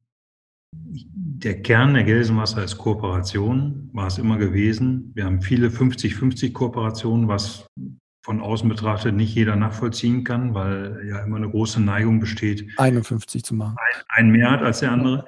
Ja. Ähm, ich glaube, dass die, dass die Frage der Kooperation nicht zu Ende ist, gerade in unserer Region. Und äh, das voranzutreiben, ist das A und O nicht, nicht für uns, sondern für die gesamte Region. Wie man das macht, da kann man unterschiedliche Wege gehen. Mhm. Wir haben auch schon viel geschafft. Das wird nur nicht wirklich so wahrgenommen. Mhm. Wir haben sehr, sehr viel Kooperationsfähigkeit bewiesen, äh, gerade auf der Wasserseite. Und ähm, das weiter auszubauen, das wird für die Region äh, entscheidend sein, also fürs Ruhrgebiet. Okay, also das, was du eingangs meintest, jetzt, also du willst einfach diese, wir müssen uns mehr vernetzen, mehr kooperieren. Und das möchtest du gerne, dass die neue Generation das auch irgendwie sieht, hey, Wasser in Gelsenkirchen war alles cool, jetzt ein bisschen größere Aufgabe, Wasser in Europa, in Deutschland, Klimawandel, wir müssen das vernetzter, kooperativer machen. Ist das, was du gerne ja, Europa würde ich jetzt noch nicht anstreben, ah, ja. okay, müsste mein ja. Nachfolger angehen, ja. aber äh, und das dauert hoffentlich noch eine Weile. Also, äh, aber äh, dass wir für die Region äh, das klar im Blick haben und auch dazu beitragen. Also nicht nur sagen, man müsste mal, sondern auch selber dazu beitragen. Das ist, glaube ich, schon eine Herausforderung. Da kann sich auch jeder einreihen. Und dann ist wichtig, dass jeder auch einen Beitrag leisten darf. Und nicht, dass man sagt, das ist eine Aufgabe für drei, vier Leute hier, sondern das ist auf der ganzen Breite. Auch jeder Einzelne, der eine Aufgabe hat, muss das sehen als Thema für sich. Mhm. Lasst ihr euch da irgendwie helfen bei diesem Kulturwandel? Wir bei der Quantum, und das erstaunt mich immer wieder, wir brauchen seit drei Jahren intensive Hilfe auch. Immer wieder kommt ein Coach und geht in ein Meeting rein und sagt, hey, die Regeln waren anders, wir wollten, ihr seid da irgendwie wieder ein bisschen zurückgefallen, hatten einen ganzen Zettel voll, den wir wieder äh, uns vornehmen müssen und das, das seit zwei, drei Jahren. Ich frage mich, das für 20 Leute, 22 Leute. Ich frage mich immer, wie das geht bei 1500 oder bei großen Unternehmen. Lasst, wie, wie, wie macht ihr das? Wartet nee, ihr einfach oder? Na, wir haben schon Unterstützung, die wir uns gezielt holen. Mhm. Mir ist wichtig, dass am Ende des Prozesses die Themen wieder zurückgeführt werden in die Organisation. Ja. Weil bei aller Wertschätzung der, der Unterstützenden, das ist ja üblicherweise ein Berater, äh, die, die auch, die auch äh, toll beitragen. Also wir haben da auch gute Partner, wir haben auch langjährige Partner äh, mhm. auf der Beraterseite, die uns sehr, sehr gut unterstützen, uns auch kennen. Ähm, aber am Ende müssen wir die Verantwortung wieder der Themen annehmen, weil, ich sage es mal ganz einfach, wir ja auch dafür da sind. Also man darf das Thema nie außen liegen lassen, sondern man muss es immer wieder in sich hineinziehen, in die Organisation, in die Teams mhm. und da klar machen, wir wollen das jetzt auch so und wollen selber auch die Verantwortung übernehmen und auch die Arbeit, die damit verbunden ist. Meist sind ja Veränderungen auch mit Arbeit verbunden. Mhm. Äh, und das lagert man dann gerne aus und dann wundert man sich, dass der Berater geht und die Arbeit nicht weitergeht. Ja. Das ist halt vielleicht ein bisschen falsch formuliert. Bei uns sind es halt schon Coaches, die sozusagen uns helfen, da, da besser zu werden. Ja, ein besseres äh, Daily abzuhalten ne? und ähm, auch ein besseres Strategie-Meeting zu machen. Das bleibt dann schon alles im Unternehmen. Ich weiß, was du meinst, diese Berater, die kommen und gehen. Hm, das schon. Aber was ich manchmal sehe, dass auch es wird dann irgendwie umorganisiert und es kommen vielleicht jüngere Leute in irgendwie Führungspositionen und man denkt dann einfach, weil sie besser mit dem Smartphone umgehen können oder Netflix gucken, dass die dann automatisch jünger, frischer und das Neue dann können. Und das finde ich ist, glaube ich, immer komplett nicht der Fall. Die brauchen halt auch intensive Hilfe, wie sie aus so einer klassischen Führungsrolle in irgendwas anderes reinkommen. Und ja. Ja, würde ich zustimmen. Das ist, das ist ein Weg, das habe ich ja an mir selber auch äh, feststellen können. Man muss, ja. man muss auch die Offenheit haben, zu erkennen, was man nicht kann oder noch nicht kann. Und äh, das begleiten wir auch, aber wir begleiten keine, also jetzt jedenfalls nicht grundsätzlich äh, keine Meetingstrukturen. Das versuchen wir, ähm, sag mal, in der Verantwortung von, von uns als Führungskräften auch zu belassen, auch ganz bewusst. Aber das neue Leitbild zum Beispiel haben wir uns natürlich auch Unterstützung geholt und auch Anregungen geben lassen. Ist ja auch wichtig, dass man das nicht nur aus sich selber raus entwickelt. Das war auch sehr ähm, sehr gut. Also war ein guter Prozess. Mhm. Die Verantwortung jetzt der Umsetzung und das wirklich ins Werk zu setzen und mit Leben zu füllen, die liegt natürlich bei uns. Und, und Was musst du noch lernen aus deiner Sicht, um, um, um diesem Führungsleitbild auch zu entsprechen, um das sozusagen umzusetzen? Was sind so Punkte, an denen du dich noch entwickeln willst, musst? Ich glaube, dass, äh, dass ich tatsächlich ähm, in, in einzelnen äh, Themen mehr Freiraum geben kann, weil wir auch gute Leute haben und wir denen auch vertrauen können und äh, da auch ähm, sich die Dinge entwickeln lassen kann. Äh, da komme ich sicherlich auch, auch, auch persönlich aus einer, aus einer anderen Kultur. Wir hatten ganz mhm. darüber gesprochen. Ähm, und das, das, glaube ich, kann ich noch deutlich ausbauen. Ähm, ist aber auch möglich, denke ich. Also ist es so ein bisschen, hast du schon so einen kleinen Kontrollgehen in dir, dass du Dinge nicht gerne laufen lässt oder auch vielleicht Entscheidungen, die, die, die anders getroffen werden, als du es denkst, so ein bisschen, ja, ich denke da so wie bei meinem Sohn, ne, dieses Loslassen und man weiß schon, na, das wird jetzt nichts, das wird nicht gut und dann trotzdem sagen, gut, ist halt nur der Sandkasten. Sind das solche Punkte oder? Es grenzt so ein bisschen da dran. Ich bin jetzt kein so ein, so ein kontrollgeprägter Mensch. Ähm, ich habe vielleicht äh, zu viel PS im ersten Gang. Äh, muss ich mal rausnehmen ab und zu. Das äh, täte, glaube ich, allen ganz gut. Ja, okay. Das ist auch die Rückmeldung meiner, der, der ein oder anderen Führungskraft. Wir gehen ab und zu mal hier spazieren und dann äh, kriege ich die Rückmeldung mal und ich glaube, da ist was dran. Mhm. Cool. Wie, wie, ähm, wie findet ihr eigentlich eure Ziele und, und, und wie messt ihr jetzt, dass ihr im richtigen Tempo die richtigen Ziele erreicht? Vielleicht auch kulturell, intern. Gibt, wie, habt ihr da irgendwie ein Tool, dass ihr das weißt, irgendwie, okay, wir sind im richtigen Tempo auf den richtigen Zielen unterwegs? Wir haben, wir haben keine Zielvereinbarung bewusst, mhm. ähm, weil wir glauben, dass das ähm, am Ende der Mannschaft nicht hilft. Und wir formulieren zu Beginn des Jahres, manchmal dauert das auch ein bisschen, ähm, Ziele für jeden Bereich und sagen, da wollen wir hin. Das ist ausdrücklich offen auch für weitere Themen, weil so ein Jahr sich ja nicht so abbildet, wie man das vielleicht Januar, Februar sieht. Genau sich auch ganz andere Themen und das wollen wir auch so. Wir wollen auch die Flexibilität behalten. Und der Grundsatz ist, und das ist mir ganz wichtig, geht es dem Unternehmen gut, geht es allen gut. Ich habe es immer in anderen Systemen auch als Schieflage empfunden, wenn es dem Unternehmen nicht gut geht, aber Einzelne kommen und sagen, aber ich, Freunde, ich habe abgeräumt und deswegen kriege ich jetzt ganz besonders viel. Ja. Ist nicht meine Grundüberzeugung, wie man Gemeinschaft in einem Unternehmen erzeugen kann. Aber gibt es irgendwie eine Ausschüttung? Irgend, irgendwas, wenn man, ja. wenn die, ja, genau, okay, aber das ist halt sozusagen Gießkanne, mal im positiven Sinne. Die, die, die positivste Gießkanne, die ich kenne. Ja. okay. Ähm, wie würdest du deinen eigenen Arbeitsstil beschreiben? Wie, wie, wenn du so deinen Tag machst, was sind so Strategien, damit du äh, quasi gut arbeitest, die Übersicht behältst, Neues lernst? Jetzt gerade auch ich merke auch im Corona-Zeitalter, man ist zu Hause, man muss sich eigentlich komplett neu erfinden, wie man gut arbeitet ohne externe Trigger. Ähm, Gibt es da so einen Arbeitsstil, den du über die Jahre ausgeprägt hast? Ich, ich, versuche schon, äh, dass ich äh, unterscheide zwischen verschiedenen Themenbereichen. Es gibt so einen Themenbereich Ordnungsmäßigkeit, das ist auch meine Aufgabe. Da du bist ein ordentlicher Typ. Oder? Ord, du bist ein ordentlicher Typ, so quasi. Also aufgeräumt, die einen sagen so, die anderen so. okay. Am Ende des Tages ist es aufgeräumt, da können wir uns drauf einigen. Ja. Ähm, für mich ist wichtig, die, die Ordnungsmäßigkeit-Themen, die muss man separat im Blick behalten, weil das kontinuierliche Themen sind und das ist auch ganz wichtig, dass man da ähm, keine Lücke lässt. Und dann gibt es ähm, so Entwicklungsthemen und Themen nach vorne, die entwickeln sich auch oder stellen sich auch ganz unterschiedlich dar. Das sind Gespräche, die man einfach mal initiiert, Gedanken, die man formuliert. Wenn ich neue Gedanken habe, schreibe ich die üblicherweise auf eine Seite, dass ich mir selber mal klar mache, was steht da eigentlich und ist das für einen anderen überhaupt möglich oder akzeptabel? Also, dass man sich so ein bisschen darauf einschießt. Das gilt sowohl für neue Dinge im Unternehmen wie auch außerhalb. Das ist so, so etwas, was ich ganz gerne mache, dass ich mir selber mal aufschreibe. Und das hilft auch, die Gedanken zu sortieren. Und ähm, ja, das sind so die Dinge. In der Pandemie habe ich mir selber relativ schnell einen Ablauf neu definiert. Ich habe für mich es so empfunden, dass es wichtig ist, dass ich jeden Tag sichtbar hier im, im Unternehmen bin. Das wollte ich noch fragen, genau. Dieser Kapitäns, äh, diese Metapher so ein bisschen, ist das schon? Ja, ich, ich empfinde das auch als, als äh, sag mal, schon auch meine Pflicht äh, und äh, ich mache das auch gerne. ähm, man kann in solchen Phasen nicht nicht sichtbar sein. Das finde ich nicht angemessen. Wir haben ja Kollegen, mhm. sind ja nicht alle im Homeoffice. Wir haben ja Kollegen, die eben auch im Betrieb sind, die unterwegs sind, äh, Pandemie hin oder her.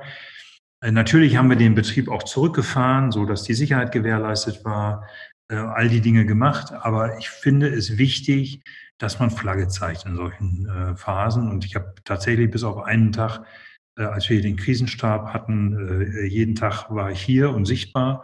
Und äh, habe mir dann den Tag so ein bisschen in zwei Hälften eingeteilt und habe äh, dann die, die, Dinge, die man eben auch vielleicht besser zu Hause machen kann, zu Hause gemacht und die Dinge, die man besser im Büro machen kann, auf den Nachmittag geschoben. Mhm. Und ähm, das, das hilft mir, wenn ich so einen Rahmen habe, den ich mir definiere, dann auch konzentriert zu arbeiten. Hast du irgendwie Feedback bekommen dazu, dass du jetzt immer da warst? Hast das, äh, oder ist das was, was du aus deinem Inneren so tust? Oder war das auch wirklich, ist es ein Bedürfnis von vielen Menschen bei euch, dass sie sehen, ah, da und nicht da oben, da unten ist noch Licht, deswegen. Äh. Ich, das kann ich offen gestanden gar nicht beantworten, denn äh, das war mir ein, ein wichtiges Bedürfnis, das zu tun. Mhm. Ich habe dazu eigentlich keine Rückmeldung äh, bekommen. Ich habe also im Grunde ja die Woche in Hälfte Homeoffice, Hälfte Office-Zeit äh, halbiert oder, oder aufgeteilt. Mhm. Und alles gut. Also mir war es ein wichtiges Anliegen, das so zu tun. Und deswegen habe ich das auch so umgesetzt. Mhm.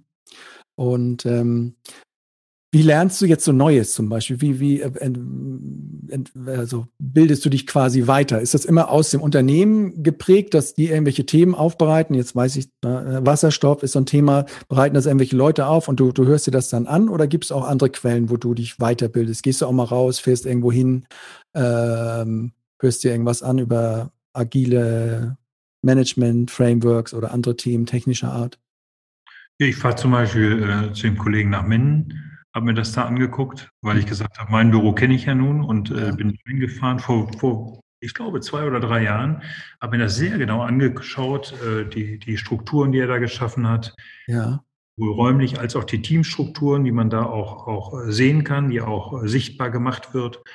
Ähm, also das sind so ganz wertvolle Anregungen, die man dann nicht eins zu eins umsetzen kann, aber wo was hängen bleibt, wo ich was mitnehme und dann suche ich mir noch in einer anderen Ecke was und dann baue ich mir das Ganze langsam zusammen und profitiere dann von den Erfahrungen von Kolleginnen und Kollegen und ähm, das, das bereichert einfach. Das ist eine Form des Lernens. Ähm, dann versuche ich in, in ganz andere Kontexte reinzugehen, also mit ganz anderen Leuten zu reden, die, die ganz andere Dinge tun, aber vielleicht auch digitalisieren. Ja, zum Beispiel hast du dann noch irgendwas, wo gehst du dann ein Stahlunternehmen oder gehst du dann auch mal in so ein Startup oder gehst du, lässt du dich mal ganz woanders hin transportieren? Also Startup, wir, wir haben, Startup ist ein, ist ein guter Punkt. Wir haben eine, eine Initiative begonnen, die heißt Perfect Match, wo wir Startups eingeladen haben. Mhm. Da haben wir bewusst ganz viele aus unserer Fachabteilung mitgenommen und haben dann mit den, sagen wir so 10, 12 Startups, wenn ich es richtig in Erinnerung habe, in der ersten Runde, die haben so einen Pitch gemacht, dann haben, die, haben wir so Tische gemacht, dann sind die Reihe umgegangen, alle Fachabteilungen waren irgendwie dabei, jeder konnte was fragen oder sagen, ich sehe das anders. Und dann haben wir hinterher abgestimmt, wer gewonnen hat, dann hat einer gewonnen und dann haben wir am Ende nicht nur einen Gewinner, sondern wir haben extrem viel gelernt, sowohl inhaltlich als auch die Art und Weise, wie man arbeitet, wenn man nur zu zweit, zu dritt oder zu viert ist und in einem, einer wirklichen Startup-Struktur lebt. Wir haben Startups unterstützt. Ich persönlich habe eins, mein Kollege hat eins unterstützt. Das ist manchmal erfolgreich, manchmal fährt das vor die Wand, weil es nicht gelingt. Aber die Arbeitsmethodik, sich über dieses Perfect Match äh, auch, auch anzuschauen und will jetzt nicht sagen aneignen, aber sich Teile abzuschauen und zu gucken, wie man agieren kann. Das ist eben auch eine wunderbare Form zu lernen. Und äh, am Rande äh, ist, ist eine, eine Kooperation raus, sind viele rausgekommen, die sehr gut funktionieren. Die Leute kriegen bei uns konkrete Aufträge in den Fachabteilungen. Sie gewinnen nicht nur, sie müssen hinterher auch arbeiten gegen mhm. Geld. Ja. Sodass man dann auch wirklich gucken kann, ist da was dran, funktioniert das? Da profitieren die von, da profitieren unsere Fachabteilungen von, weil die natürlich ganz andere Fragen stellen, ganz andere Arbeitsmethodiken haben und FISEC ist ein Partner inzwischen, mit dem wir mhm. ganz viele Dinge entwickelt haben, die wir aus einem solchen Wettbewerb heraus äh, kennengelernt haben. Mhm. Okay. Ähm, du hattest eben so einen schlauen Satz noch gesagt zum Thema Fehlerkultur.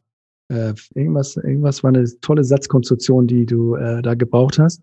Ähm, weil ne, Lernen von Startups ist halt auch mal dieses früh Fehler machen, dann, weil sie noch günstig sind an der Stelle. Ähm, äh, kannst du dir vorstellen, es gibt Unternehmen, die loben ja auch so einen Preis aus. Sie sagen, hier gibt es 1000 Euro für denjenigen, der den, den fiesesten Fehler gemacht hat, am besten mit monetärer Auswirkung. Ähm, kannst du dir vorstellen, sowas bei euch äh, so auszurufen? Fuck-up-Night. Ja, aber so mit richtig so. Und da gibt es sogar noch einen Preis für das. Oder ist das ein übertriebenes Berliner Hipster-Ding? Oder sagst du, nee, Fehler sind schon einfach so das Wichtigste, um, um zu lernen? Ich weiß, wie schwierig das ist in so einem essentiellen Bereich, aber ich frage mich, wie, wie lernt so eine Organisation wie Gelsenmasse, die so an so einer heiklen, systemrelevanten Stelle Sachen macht, wie lernt die? Und man lernt ja nun mal viel aus Fehlern.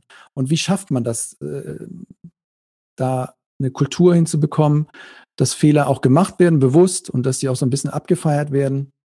Ähm, was meinst du dazu? Also wir haben jetzt, wir haben keinen, keinen solchen Preis ausgelobt äh, bisher.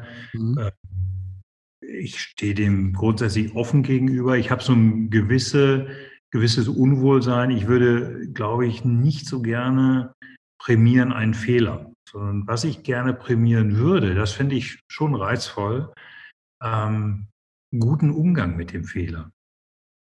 Also ich nenne mal ein Beispiel. Wir haben jetzt hier tatsächlich einen, einen echten Hiccup, äh, formalen Fehler gemacht, echten Schrittfehler gemacht. Ja. Dann fing das an, wie das immer anfing. Dann wurde gesagt, naja, ist irgendwie so oder anders. Also man wusste nicht so ganz genau, was jetzt los war. Und dann habe ich aber einen Kollegen angerufen und gesagt, so, wir haben jetzt fünf Minuten. Dann muss ich verstanden haben, wo es, wo es hakt, weil wir sonst die Lösung nicht hinkriegen. Mhm. Also mir geht es nicht darum, den Fehler zu verstehen und dann, also die, die letzte Frage, wer war schuld, mhm. ist völlig irrelevant. Wenn man jeden Tag besser werden will und wenn man Lösungen produzieren will, dann muss man Fehler verstehen, um im Zweifel im zweiten Anlauf die Lösung hinzukriegen. Und das hat wunderbar funktioniert. Da habe ich dann hinterher auch, auch mehrfach sehr deutlich äh, gesagt. Das war dann keine Prämie, aber ich habe es zumindest auch mal sichtbar ja, gemacht. Mh, transparent. Dass ich beeindruckt von war, äh, wie man dann auch mit der Situation umgegangen ist. Mhm. Und ähm, ja, dem ja. Gedanken könnte ich mich sehr gut nähern. Also einen Fehler als solchen zu prämieren, da habe ich eine gewisse Hemmung. Ja. Mhm. Das liegt vielleicht auch an mir. Nee, nee, kann, kann ich gut verstehen. Ähm, ich habe immer selbst so ein kleines Problem, immer dieses ne, Fehler, ja, Fehler machen, um den nicht wiederzumachen. Oder wenn du auch sagst, so ein bisschen dieses, sich jeden Tag zu verbessern, ja, finde ich auch cool. Aber man vergisst halt auch immer, dass man in anderen Bereichen auch auf sich jeden Tag wieder ein bisschen verschlechtert. Ne? Das hat immer so ein, als ob man so eine permanente Maschine ist, die so äh, überall aus jedem Fehler lernt, den auf jeden Fall nicht wieder macht und sich jeden Tag auch ein bisschen verbessert. Ich merke ehrlich gesagt auch immer, dass ich manchmal wieder ein bisschen besser werde und da wieder ein bisschen zurückfalle und dann muss ich da wieder hin. Also permanentes jeden Tag eigentlich so ein bisschen. Und ähm, da hat der Bernd ja so einen coolen Satz da in dem Podcast gesagt, du kannst ja jeden Tag wieder neu beginnen. Ne? Also dich, ja, also einfach das zu versuchen, das finde ich fast auch immer noch so, so wichtiger, dass man, ja, jeden Tag gibt's, geht die Sonne neu auf und du kannst wieder versuchen, ein bisschen besser zu werden und wenn du, vielleicht ein bisschen gnädiger zu werden mit dir. Cool, kommen wir so ein bisschen zum Ende, Henning. Irgendwie wirkt es ja auf mich so, ist ja pff, eigentlich alles in Ordnung, ne? Also ist ja alles gut, so, sowohl für dich bei dir mit, mit der Gelsenwasser. Ich habe jetzt nicht so Riesenherausforderungen bei dir jetzt so rausgehört, so ähm, vor der ihr steht. So manche Branche steht ja jetzt wirklich so Automobil kom komplett anders, Energie auch komplett anders. Das habe ich jetzt bei euch nicht so wahrgenommen. Habe ich da irgendwas überhört? Oder ist das wirklich so, dass im Kern das eigentlich Klar, es gibt die neue Generation so und, und Mensch und Kultur, aber so vom Geschäftsmodell oder von Technologie, die da irgendwas auf den Kopf stellt, da ist das eigentlich nichts, oder? Weil was so um die Ecke kommt? Oder habe ich da irgendwas überhört? Wir machen das einfach mit mehr ruhiger Hand und ruhigem äh, Kopf und nicht so aufgeregt. Also die, die Frage der, der ja. Anpassung der Versorgungsinfrastruktur an den Klimawandel mhm. ist eine Monsteraufgabe am Ende. Mhm. Aber das hilft nicht, wenn man sich das jeden Tag sagt. Und es hilft auch nicht, wenn man jeden Tag im Fernsehen auftaucht. Also will ja eh keiner, dass ich ins Fernsehen komme, aber ähm, es bringt nichts, das jetzt breit zu treten. Warum auch? Man muss es einfach machen. Mhm. Und natürlich sind wir getroffen von den Themen, dass der Windenergieausbau in NRW massiv gehemmt ist durch die 1000 Meter, kennt jeder in NRW. Ja. Natürlich haben wir durch ständige Veränderung der Gesetzgebung auch, auch Probleme. Natürlich müssen wir neue Gesetzgebung aus der EU umsetzen bis ins letzte Detail. Ähm, aber das, das, das ist unsere Aufgabe. Also da, da, da finde ich, sollte man gar nicht das so rausstellen und, und sagen, dass wir jetzt besonders sind. Das, das geht ganz vielen Menschen so. Mhm. Äh, einfach mal machen. Also das finde ich viel wichtiger. Also wir haben schon, wir haben schon noch zu tun und wir haben, müssen uns schon strecken, auch mhm. inhaltlich, auch technisch, mhm. auch betrieblich, ähm, auch vertrieblich. Der Wettbewerb wird auch nicht angenehmer. Aber wenn man das jeden Tag vor sich herträgt als eine große Hürde, wo bleibt dann der Spaß bei der Arbeit? Also mhm. man muss einfach sagen, es ist wie es ist und jetzt machen wir es. Genau. Ähm, aber gibt es, also ja, kann ich gut verstehen, aber glaubst du nicht auch, dass man so ein kleines Narrativ, so eine kleine Geschichte braucht, gerade so in, in diesen Transformationszeiten, ähm, die man einfach sozusagen entwickeln muss, auch als Führungskraft, als Vorstand, die man eigentlich auch permanent ähm, im, im Unternehmen sozusagen kundtun muss, weil oft also ich bemerke es manchmal auch, dass dann gesagt wird zu dem Klimading, dann sagt der Geschäftsführer so, mal sehen, ob das überhaupt kommt, äh, die da in Berlin, die da in Europa und so und so, wie du sollst, wie du sprichst in deinem Unternehmen, so, so, ne, so reagiert es dann ja auch. Und muss man nicht irgendwie doch eine Geschichte haben, die man erzählt, warum jetzt diese Veränderung ist? Und ich höre so viele, die das auch gesagt haben, man muss immer wieder reden, immer wieder rein, immer wieder das meinst du jetzt schon, dass das passieren muss, ne? Also vor diesem einfach mal tun oder währenddessen, aber du brauchst ja auch eine Geschichte, oder? Die du erzählst. Ja, aber, aber ich bin ja, ich bin ja vom ersten Tag an hier zumindest mal mit meiner Erwartung reingegangen und äh, das ist ja glücklicherweise auch so gekommen und bin auch dankbar, dass ich, dass ich jetzt schon so lange diese Aufgabe erfüllen darf. Aber ich bin ja erst mal reingekommen und habe gesagt, ich mache das jetzt nicht ein paar Jahre. Mhm. Ich jetzt nicht irgendwie drei Jahre, erzähle eine Geschichte und wenn ich fertig bin, gehe ich weg. Mhm.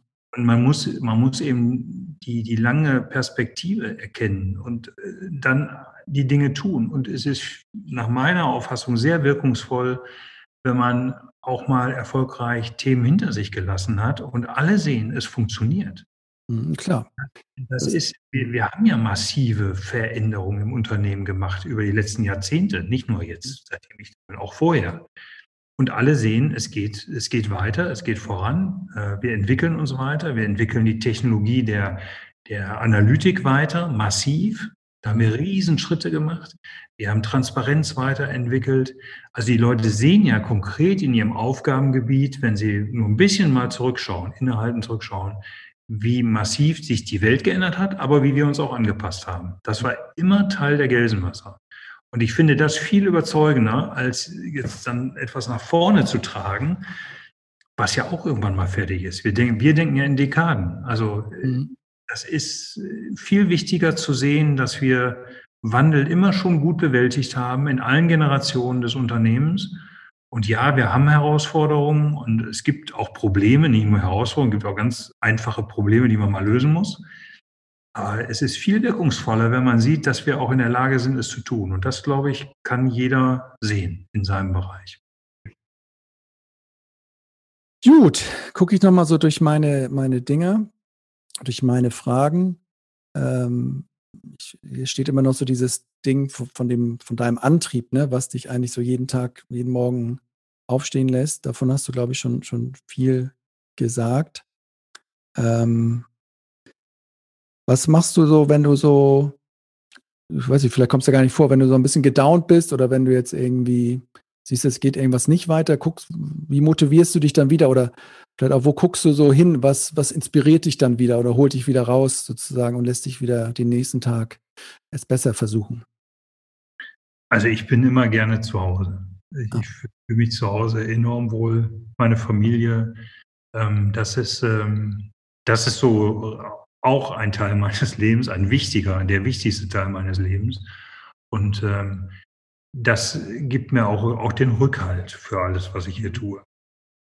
Und dann mache ich natürlich persönlich, versuche ich so ein bisschen auch Dinge aufrechtzuerhalten. Ich fahre äh, mal Fahrrad sehr viel, versuche auch wenn die Wetterlage das hergibt, einmal die Woche mit dem Fahrrad ins Büro zu fahren. Das ist mhm. gut für die Fitness, auch gut für die Umwelt, mache ich seit Jahren, habe ich jetzt nicht äh, ja. so dran geklebt, weil es schick ist, sondern mache ich äh, mhm. lange Zeit schon. Das sind so Dinge, die ich aufrechterhalte, versuche aufrechtzuerhalten. Das gelingt mal mehr, mal weniger. Mhm. Ähm, muss man auch sagen, weil dann eben auch viel, viele Dinge anstehen und ähm, aber so versuche ich eine gute Balance hinzukriegen. Ja, so ein bisschen kopffrei, so einfach. Das hilft ja. dann schon bei dir, ja. Gibt es irgendwelche Leute oder irgendwelche Vordenker in der Energiebranche oder außerhalb der Branche, die dich irgendwie inspirieren? Keine Ahnung. Ähm, Elon Musk oder Leute, die auf dem Mond wollen oder auf dem Mars oder ganz andere kleine Leute, kann, weiß ich nicht, gibt es irgendwie so äh, Menschen, wo du hinguckst gerne? Neben dem Bernd natürlich, den hatten wir jetzt eben schon.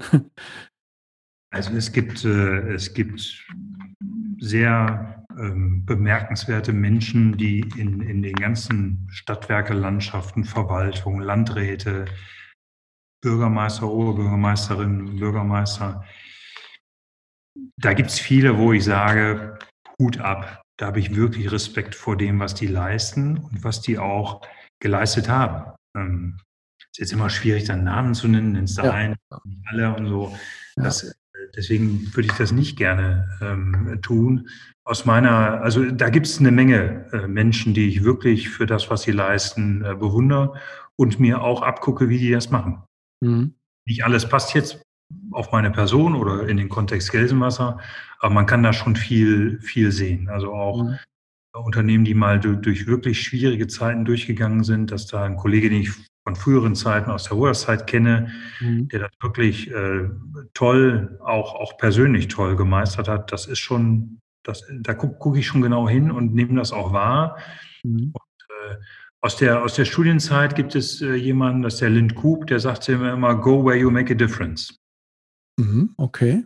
Habe ich mir gemerkt und dann gab es sicherlich noch die Isa Collett, der hat das ein bisschen leichter genommen. Äh, und äh, sagte immer, pass mal auf, dass du mit den richtigen Menschen umgehst. Äh, good wine, good food, good company, sagte der immer. und, äh, Mischung macht's. Und äh, die Sätze habe ich mir so aus der Zeit gemerkt, aber dann eben die vielen Gespräche, die ich äh, mit den Kollegen führe und wo ich auch versuche, jenseits so der Aufgabe Kontakt zu halten, auch wenn da mal einer in den Ruhestand geht oder mhm. einen Job wechselt. Also das ist schon, da gibt es eine Menge Leute die ganz Großen, die jetzt da durch die Gegend fliegen, ja. das ist nicht meine Kragenweite. Da, da, ähm, das ist vielleicht auch eine andere Welt. Mhm. Go where you can make a difference. Ne? Ich hätte jetzt bei dir gesagt, auch go where you kannst was erledigen, ne? oder wo es eine Aufgabe gibt, so ein bisschen äh, die pragmatisches.